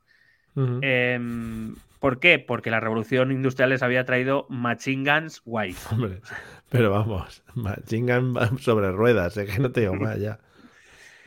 Eh, en 1839 el emperador eh, inició un, empezó a requisar masivamente el opio británico. Los británicos, por lo que sea, no se lo tomaron bien y empezaron la primera guerra del opio. Después hubo una segunda, las dos las ganaron los británicos, como puede suponer.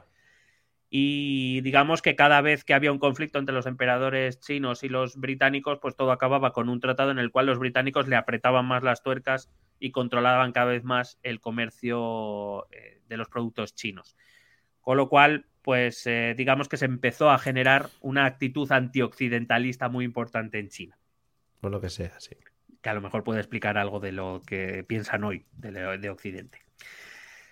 Eh, al igual que había ocurrido con Japón en 1868, en Japón en 1868 se da la revolución Meiji, que es cuando eh, los gobernantes japoneses deciden abrirse al mundo occidental, empiezan a aceptar sus eh, productos, empiezan a contratar a expertos occidentales para que vengan a enseñar a los japoneses el uso de armas, eh, la fabricación de determinados productos, el uso de la tecnología nueva que, la revolución industrial había traído en Europa.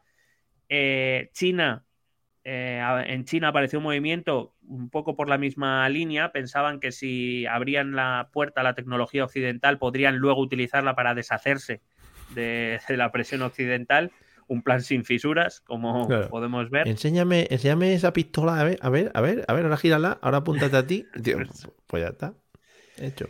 El, objetivo, claro, era recuperar la expansión económica que, de la que ahora se aprovechaban los británicos o recuperar la fuerza militar para expulsar a los occidentales. Eh, como te he dicho, también los, eh, la dinastía Qin va a encontrar en la educación eh, una vía para intentar eh, avanzar tecnológicamente, poder conseguir una superioridad respecto a los extranjeros, em, que se convirtió en prioridad para, la dinastía y para los chinos. Ya sabemos que son muy rápidos a, la hora de aprender eh, las cosas, sobre todo aprender a, copiar tecnología o, a copiar determinados procedimientos.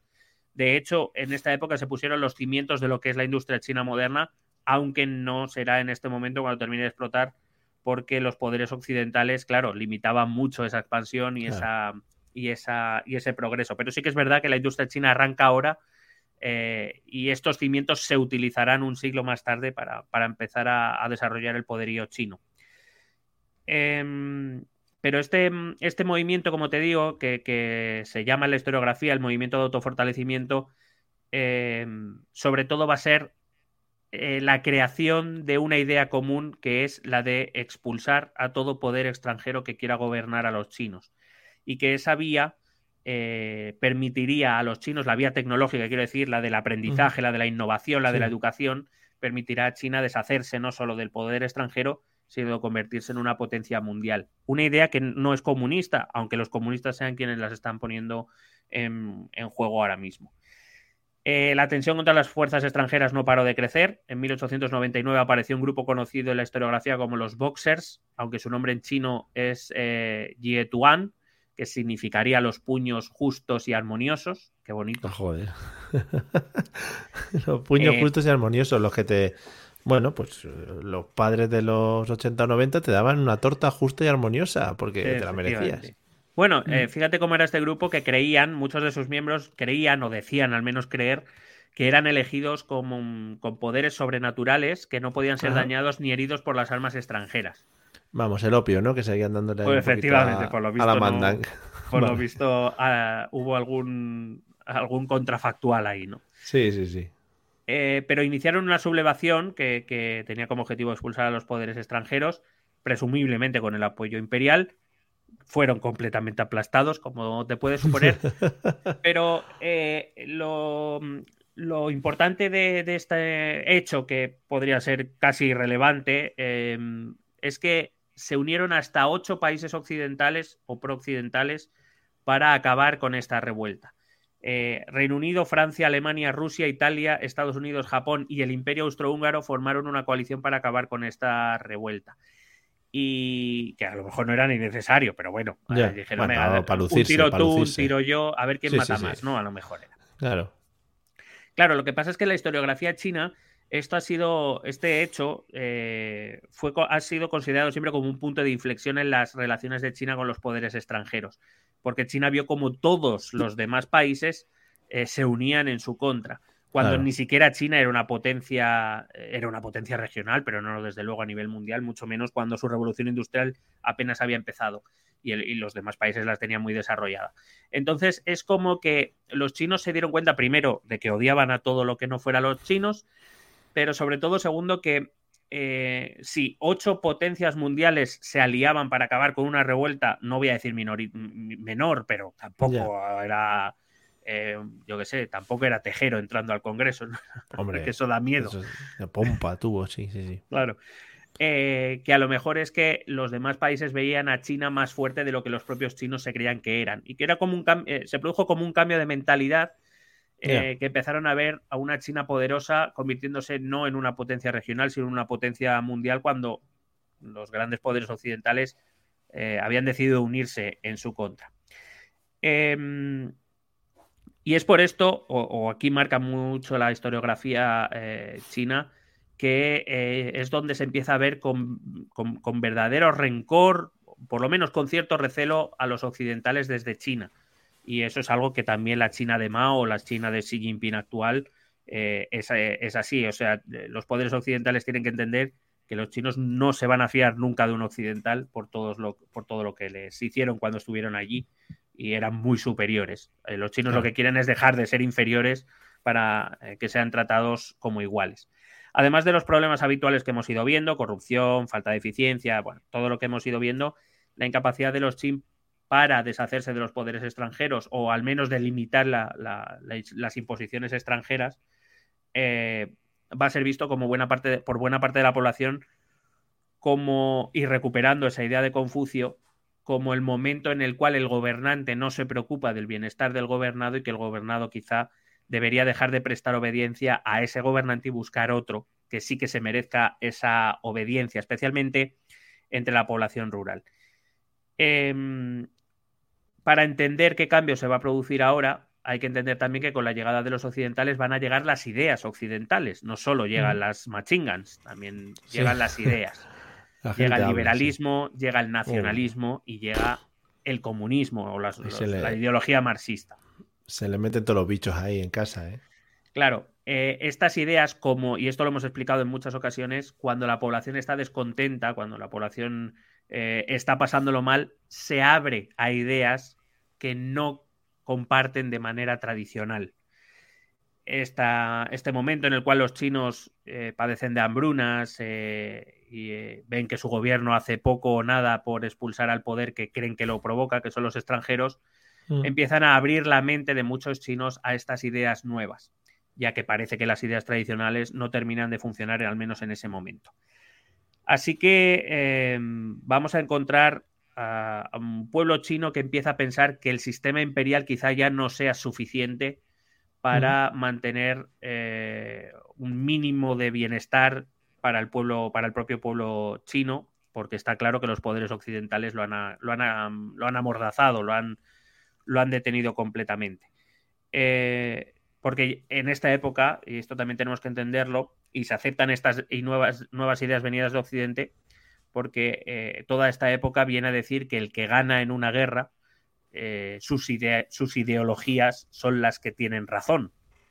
Eh. Cuando, por ejemplo, termina la Primera Guerra Mundial y se empiezan a imponer, se empieza a imponer la democracia en muchos países que ni siquiera sabían prácticamente lo que eran, es porque habían ganado las democracias en la guerra. Claro. Que lo mismo va a pasar en la Mm. Segunda Guerra Mundial. No es por un convencimiento, sino porque la victoria en la guerra significaba que sus ideologías eran superiores, como si las ideologías eh, pegaran tiros, debe ser. Pero bueno, este era un pensamiento bastante habitual en la época. Y en China no es diferente. Eh, las ideas occidentales se empiezan a aceptar porque está claro que los poderes occidentales son más fuertes que el poder imperial chino. Así que hay que buscar opciones alternativas. Consecuencia de todo esto, ya voy acabando, fue la revolución Xinhai, conocida en Occidente como la Revolución China de 1911, que puso final. Tampoco le pusieron mucho nombre, claro. En plan, ¿dónde está? En China, ¿no? Y el año, este, pues para adelante. Bueno, el año es porque luego a la revolución de Mao también se la va a llamar Revolución China. Por eso, para diferenciar una de otra. Luego dicen que em, si no diferenciamos a los chinos y tal, es que si le ponemos el mismo nombre a todo, pues así no va. Em, pues como digo, en esta revolución Xinhai eh, va a poner fin al sistema imperial en el año 1912, en febrero, van a derrocar a los Qin y se va a establecer por primera vez en la historia china una república la, República China, al frente de la cual se va a poner uno de los líderes de esta revuelta, un tal Sun Yat-sen, mm, que fue proclamado presidente provisional del nuevo sistema, el considerado padre de la China moderna, que establecería las bases de la nueva China, que también te digo no duraría mucho, pero que sí que va a establecer algunas ideas eh, que van a vertebrar la China de post-imperial, incluida la China comunista. Em, estas ideas te las contaré en el siguiente episodio ya. Vale. Eh, la revolución Xinhai, como te digo, marcó el final de más de 2.000 años de, sistema imperial en China, el comienzo de una nueva era eh, de reformas políticas, sociales y económicas. Si bien la revolución fue un evento significativo en la historia de China, no pensemos que condujo de inmediato a un momento de estabilidad o hacia la democracia ya que China se enfrentó a numerosos desafíos en estos momentos como parte del mundo que era. Hay que recordar que en 1912 quedan dos años para iniciarse la Primera Guerra Mundial, más todo lo que está por venir inmediatamente después. Em, va a va a sufrir el caudillismo, va a sufrir el regionalismo, la intervención extranjera, que va a venir la Segunda Guerra Mundial, que va a iniciarse dentro de China esa lucha entre el movimiento pro-occidental y el movimiento comunista pro-soviético, aunque luego China seguirá su propio camino.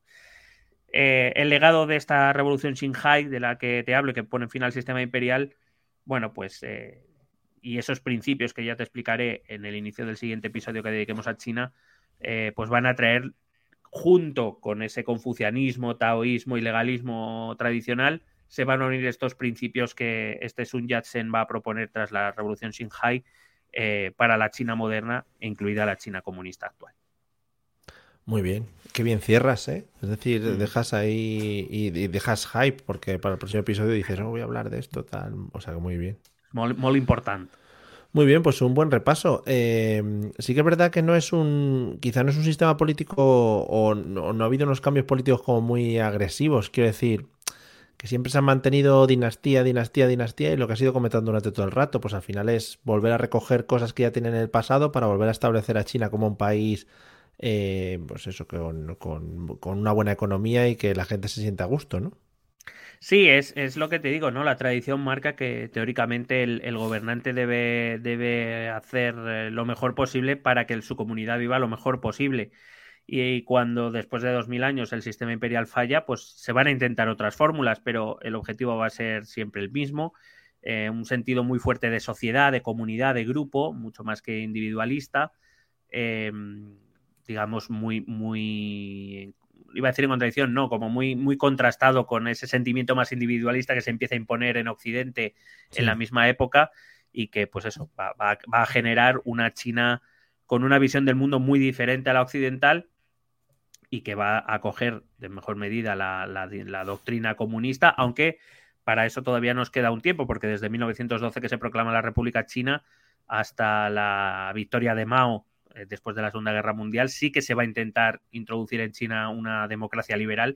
Lo que pasa es que viendo los resultados a día de hoy, pues no tuvo mucho pues no, no cuajó, no cuajó, mucho. Claro. Claro, no, pero no cuajó y podemos, podremos ver que no cuajó, entre otras cosas, por esa mentalidad más de, comunidad, de grupo, de lo que importa es la sociedad, no el individuo, eh, que claro, era muy propia de las democracias occidentales, especialmente de la estadounidense, claro, a quien se convertirá en el gran enemigo. Efectivamente, como el de todo el mundo, también hay que decirlo, o sea que bueno, en plan. Eh, bueno, pues nada, seguiremos con China, seguiremos analizándolo en el próximo episodio y lo que vamos a hacer ahora, pues como mandan los cánones del podcasting y sobre todo el nuestro, que es pues principalmente en el que estamos, escuchemos los métodos de contacto. Escucha nuestros métodos de contacto. Puedes escribirnos un correo electrónico a la dirección esto también es Si lo prefieres, puedes buscarnos por Facebook o Twitter a través del nombre ETE Política. Nos encontrarás en YouTube, donde colgamos las grabaciones de todos los episodios. Y si necesitas un contacto más cercano, únete a nuestro canal de Telegram. Busca el enlace en nuestras redes sociales. Toda esta información y mucha más la puedes completar a través de nuestra página web www.estotambiénespolitica.com. Porque tú también formas parte de Esto también es política.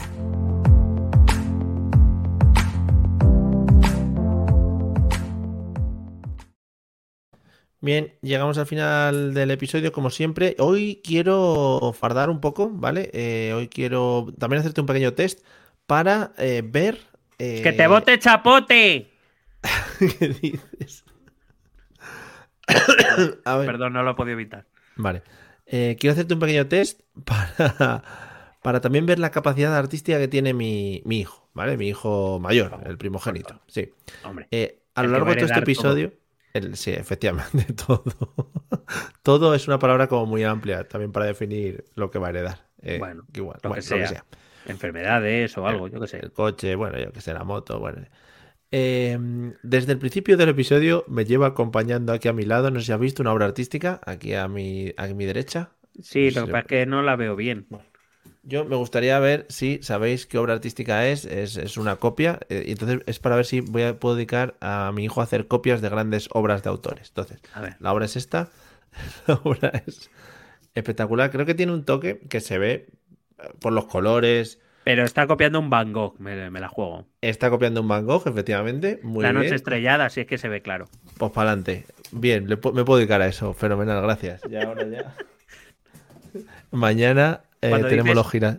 Cuando dices me puedo dedicar a esto es a explotar a tu hijo, entiendo. Claro, que yo le pongo a hacer copias, mañana vienen los girasoles y, y, autorretratos de Van Gogh. Vamos a ponerlos a hacer. Bueno. En mi caso, el, el Guernica está muy demandado, ¿eh? lo digo por si. Estuvimos, estuvimos viéndolo, estuvimos viéndolo con él y contándole un poco, tal, no sé qué.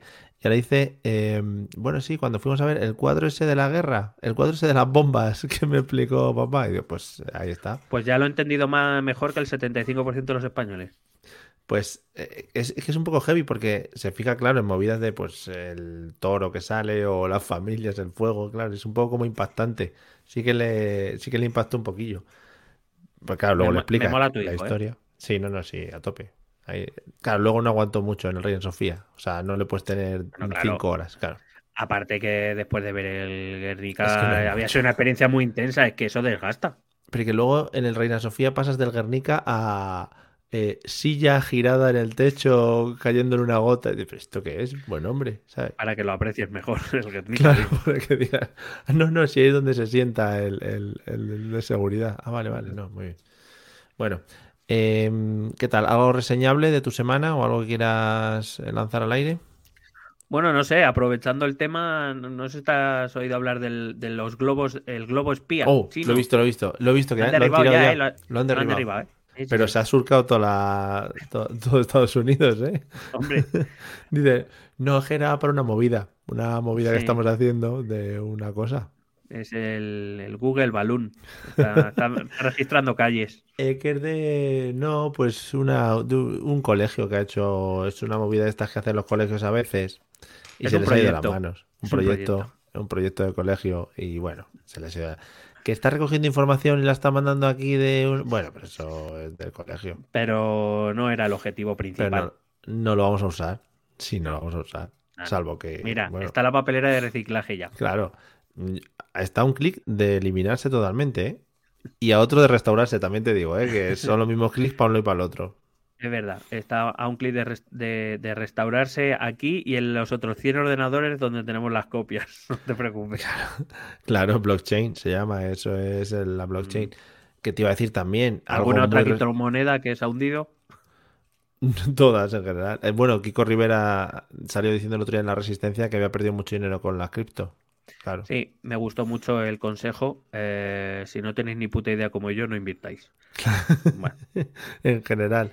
Otra cosa, una noticia por la que tenemos que congratularnos, por supuesto, los madrileños, aparte de por tener ese excelente, ese excelente alcalde y esa excelente eh, presidenta, gobernaciona, es de que volvemos a tener, como bien dijo la señora gobernanta, eh, toros en Telemadrid de nuevo. hombre, por O sea, favor. eh, Muchas gracias. Yo los echaba de menos, la verdad es que, bueno, eh, tengo pina, tengo Telemadrid ya puesta para Sí, lo que, por si para acaso cuando, salta para cuando venga. corrida.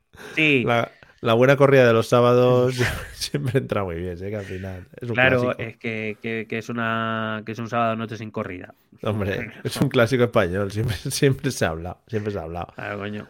14 o 15, dijo la señora presidenta. Ojo ahí, ¿eh? No, no ni una ni dos corridas. 14 o 15, No, no. vamos allá. Me parecen pocas. Y una va a ser ella sola con una machinga matando toros ahí en mitad de la plaza. Diciendo, toro, venid aquí. Machingan ahí, pa, pa, pa, pa, estaría guapísimo. Bueno, más, más bien, más bien de la, de la presidenta, casi me, me atrevería más a pensar en, en, eh, en unos postes clavados en, en la arena de las ventas, con comunistas atados y los toros por ahí corriendo. Y a ver qué pasa. Eh, y ya creo que tenemos que terminar con esto. El señor Núñez Feijóo en Valencia, dos puntos. ¿Ha visto el acompañamiento? Sus, ¿Quiénes son sus, sus banderilleros principales? No, no, no he visto, ¿no? Te leo, yo ya sabes que me voy al 20 minutos, lo he buscado Por muy favor, rápido porque soy una persona muy rápida. Feijó marca perfil gestor con Aznar y Rajoy en Valencia en su primer acto público juntos. Oh, Bravo. Bravo. Recordando a los grandes. Y por lo que yo, sea, yo ¿a soy quién se y me retiro ya. ¿A quién se ha funado de ese triplete? Por lo que sea. que, es, que es funar porque no ¿A, quién se ha cargado? ¿A quién, ¿A quién no ha llamado? Por lo que sea, para estar ahí. A un tal Eh, Paul, Paul Marriott. no, por lo no que ha llamado a Paul Marriott. Mm, Pero habrá llamado a Teo, habrá llamado a Teo.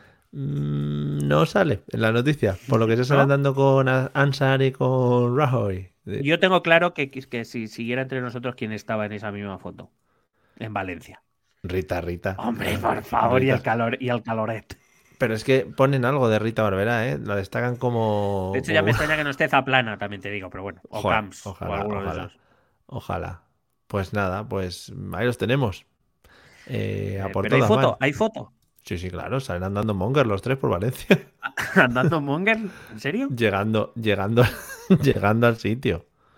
Llegando Bueno, claro, es que, es que, claro, Paul Marriott por lo menos bajaba la media de edad, pero es que este no, este la Te lo mando, subir, te lo mando. Por Ahí favor, llegan los la voy a tres. ver mi reacción en, en directo grabado. Rajoy sale con su, bueno, su forma de andar monger, que es siempre moviendo los brazos y las piernas como si fuera el muñeco de los, de, de los semáforos. Le queda rara la chaqueta a Rajoy, ¿eh? Hombre, porque le queda un poco, hace un poco de ventolín ahí y entonces le está todas dando ahí formas, un. Se ve como andar diciendo mm, no me saquéis fotos y a Rajoy se le ve mirando posando, ¿eh? O sea, que como que sí, lo echa sí. de menos un poco. Igual a Aznar no le apetecía estar, ¿no? Por lo que sea. Claro, igual no, no está lo más cómodo, ¿no? Que, que él quisiera. Bueno, no está entre los suyos, es que los suyos eran otros, eran otros tiempos. Ahí se podía robar sin que ahora, ahora que si la cárcel, que si no sé qué. Antes esto a era la, verdad es que más- nos hemos puesto de exquisitos que flipas. Claro, andar Parecemos ah, que no, hace- que no hacéis esto de lo de robar del dinero del Estado. Ah, que esto ya no se, no se hace. Ah, no, yo no. Pero por Ah, venir al Congreso me dais un sobre o qué? Sí, sí. Oye, ¿el sobre? No, no. Ah, que no, ya no. Ah, habrán sido los de Podemos que lo habrán quitado. Bueno, damos En una fin. primicia. Sí, por favor. el- sí. el- que he leído en el 20 minutos. Que quien ha ganado el Benidorm Fest se llama Blanca Ah, sí. Paloma. No sé. no sé, pero, oh, había, pero había con un ese bar. nombre. ¿eh? Había un bar por la zona de Argüelles, ¿no? Que era Blanca Paloma. Recordemos. Sí, sí. Sí, la Blanca. Vale, y- vale. y- y a lo mejor llevamos a Pablo Abraira. Pues nada, o- ojalá, eh, pudiendo haber llevado a las Twin Melody y a Alfred otra vez, llevamos aquí a. ¿Se ha Blanca presentado Paloma. Alfred? Claro, y a Gonei también, los dos. Y dos no hemos llevado ninguno de. nuestros. Bueno, quiero decir que no llevemos a Alfred, lo entiendo, pero. Alfred ya, Alfred, Este- tú ya sí, bueno, tío. Estoy viendo el cartel y a Alfred no le veo, o es el raro que lleva bigote y está No, porque- haciendo- Creo que no pasó de la semifinal. Joder, qué digo. triste, qué triste, ¿no? Sí. En fin, bueno, pues nada, hasta aquí nuestro episodio de hoy. Además, échate un vistazo a 20 minutos a la portada porque lo vas a disfrutar, ¿eh? Los tigres no son felinos, dos puntos. La aplicación de National Geographic. Hombre. Pero vamos a ver, es que verdad es como puños. El 20 minutos es el único medio que realmente nos cuenta lo que importa. No, no, no, sí, ni maldito Bulo, ni Ferrera, ni nada, no, esto vienen aquí, vienen a sacar las cosas, las verdades a la cara, te lo dicen. Lo... ¿Tú te crees que es un felino? No es un felino, amigo. No es un felino, te lo viene diciendo vivido, 20 minutos. has vivido engañado toda tu vida. Joder. Payaso, ahora vas a hablar de- del trivial. No, Cuidado el trivial pone. Cuidado la noticia de al lado. El restaurante que cobra 4,5 euros por servir un vaso de agua del grifo se defiende. Eso lleva mucho trabajo. Cuida ese tema. Trabajo lleva a escribir la noticia y, y ir a preguntar ahí al del bar. Eh, es que esto tampoco está. No se está hablando de eso, ¿eh? Claro, sí, es que. Bueno, Esto el, el que país sigas. o el mundo no lo cuentan. Claro, hombre. Claro, no van al detalle. Bueno, en fin. Voy a poner la música de fondo. Te dejo que sigas leyendo, eh, que te pases una noche de sábado buenísima, eh, leyendo noticias de 20 minutos, que para mí es mi día a día, pero para ti sé que estás descubriendo algo, pues Claro. ahora información. Estás Yo saliendo quiero- del Sí. saliendo de la cueva. Eh, Por cierto, amiguis, dime. Tenemos, creo que tenemos ya candidato para la, la moción de censura de Vox. Un excomunista llamado Ramón Tamames. Oh, qué bien. que- sí, lo he leído sí. en otro lado, sí. Bien. es un señor mayor que, que empezó siendo seguro. que, que siguió el mismo camino que, que los Santos, que Jiménez Los Santos. Empezó siendo Hombre. comunista y ahora por lo que sea no. Cuidado ahora, Ahora los Santos está un poco cabreado, ¿eh? Está cabreado, Federico. Fede. Qué raro. Pero, pero cabreado con Vox, quiero decir que. Bueno, le parecen unos blandos. Joder, madre mía. Llega cada persona. Bueno, amiguis. amiguis, espero que os haya gustado el episodio. Seguiremos con la serie de China, por supuesto.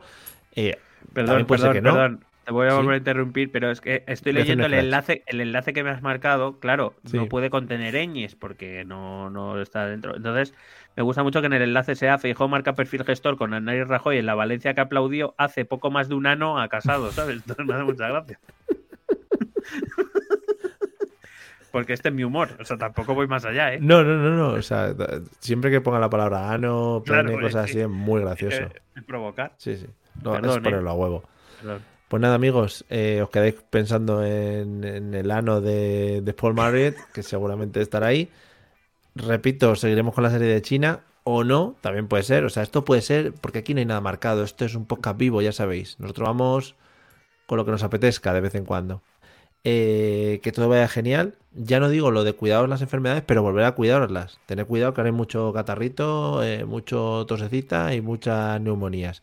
Entonces, cuidadito. Así no, es que no tengo COVID, no, pero tengo una neumonía de caballo. Claro, hombre, eh, hay que mirarse un poco las cosas.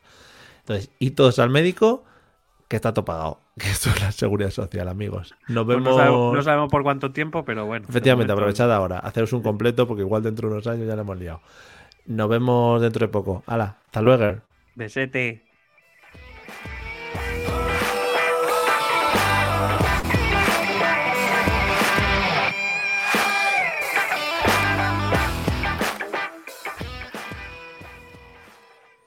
Hello, it is Ryan, and I was on a flight the other day playing one of my favorite social spin slot games on chumbacasino.com. I looked over the person sitting next to me, and you know what they were doing? They were also playing Chumba Casino. Coincidence? I think not. Everybody's loving having fun with it. Chumba Casino is home to hundreds of casino style games that you can play for free anytime, anywhere even at 30,000 feet. So sign up now at ChumbaCasino.com to claim your free welcome bonus. That's ChumbaCasino.com and live the Chumba life. No purchase necessary. Group. Void were prohibited by law. See terms and conditions. 18 plus.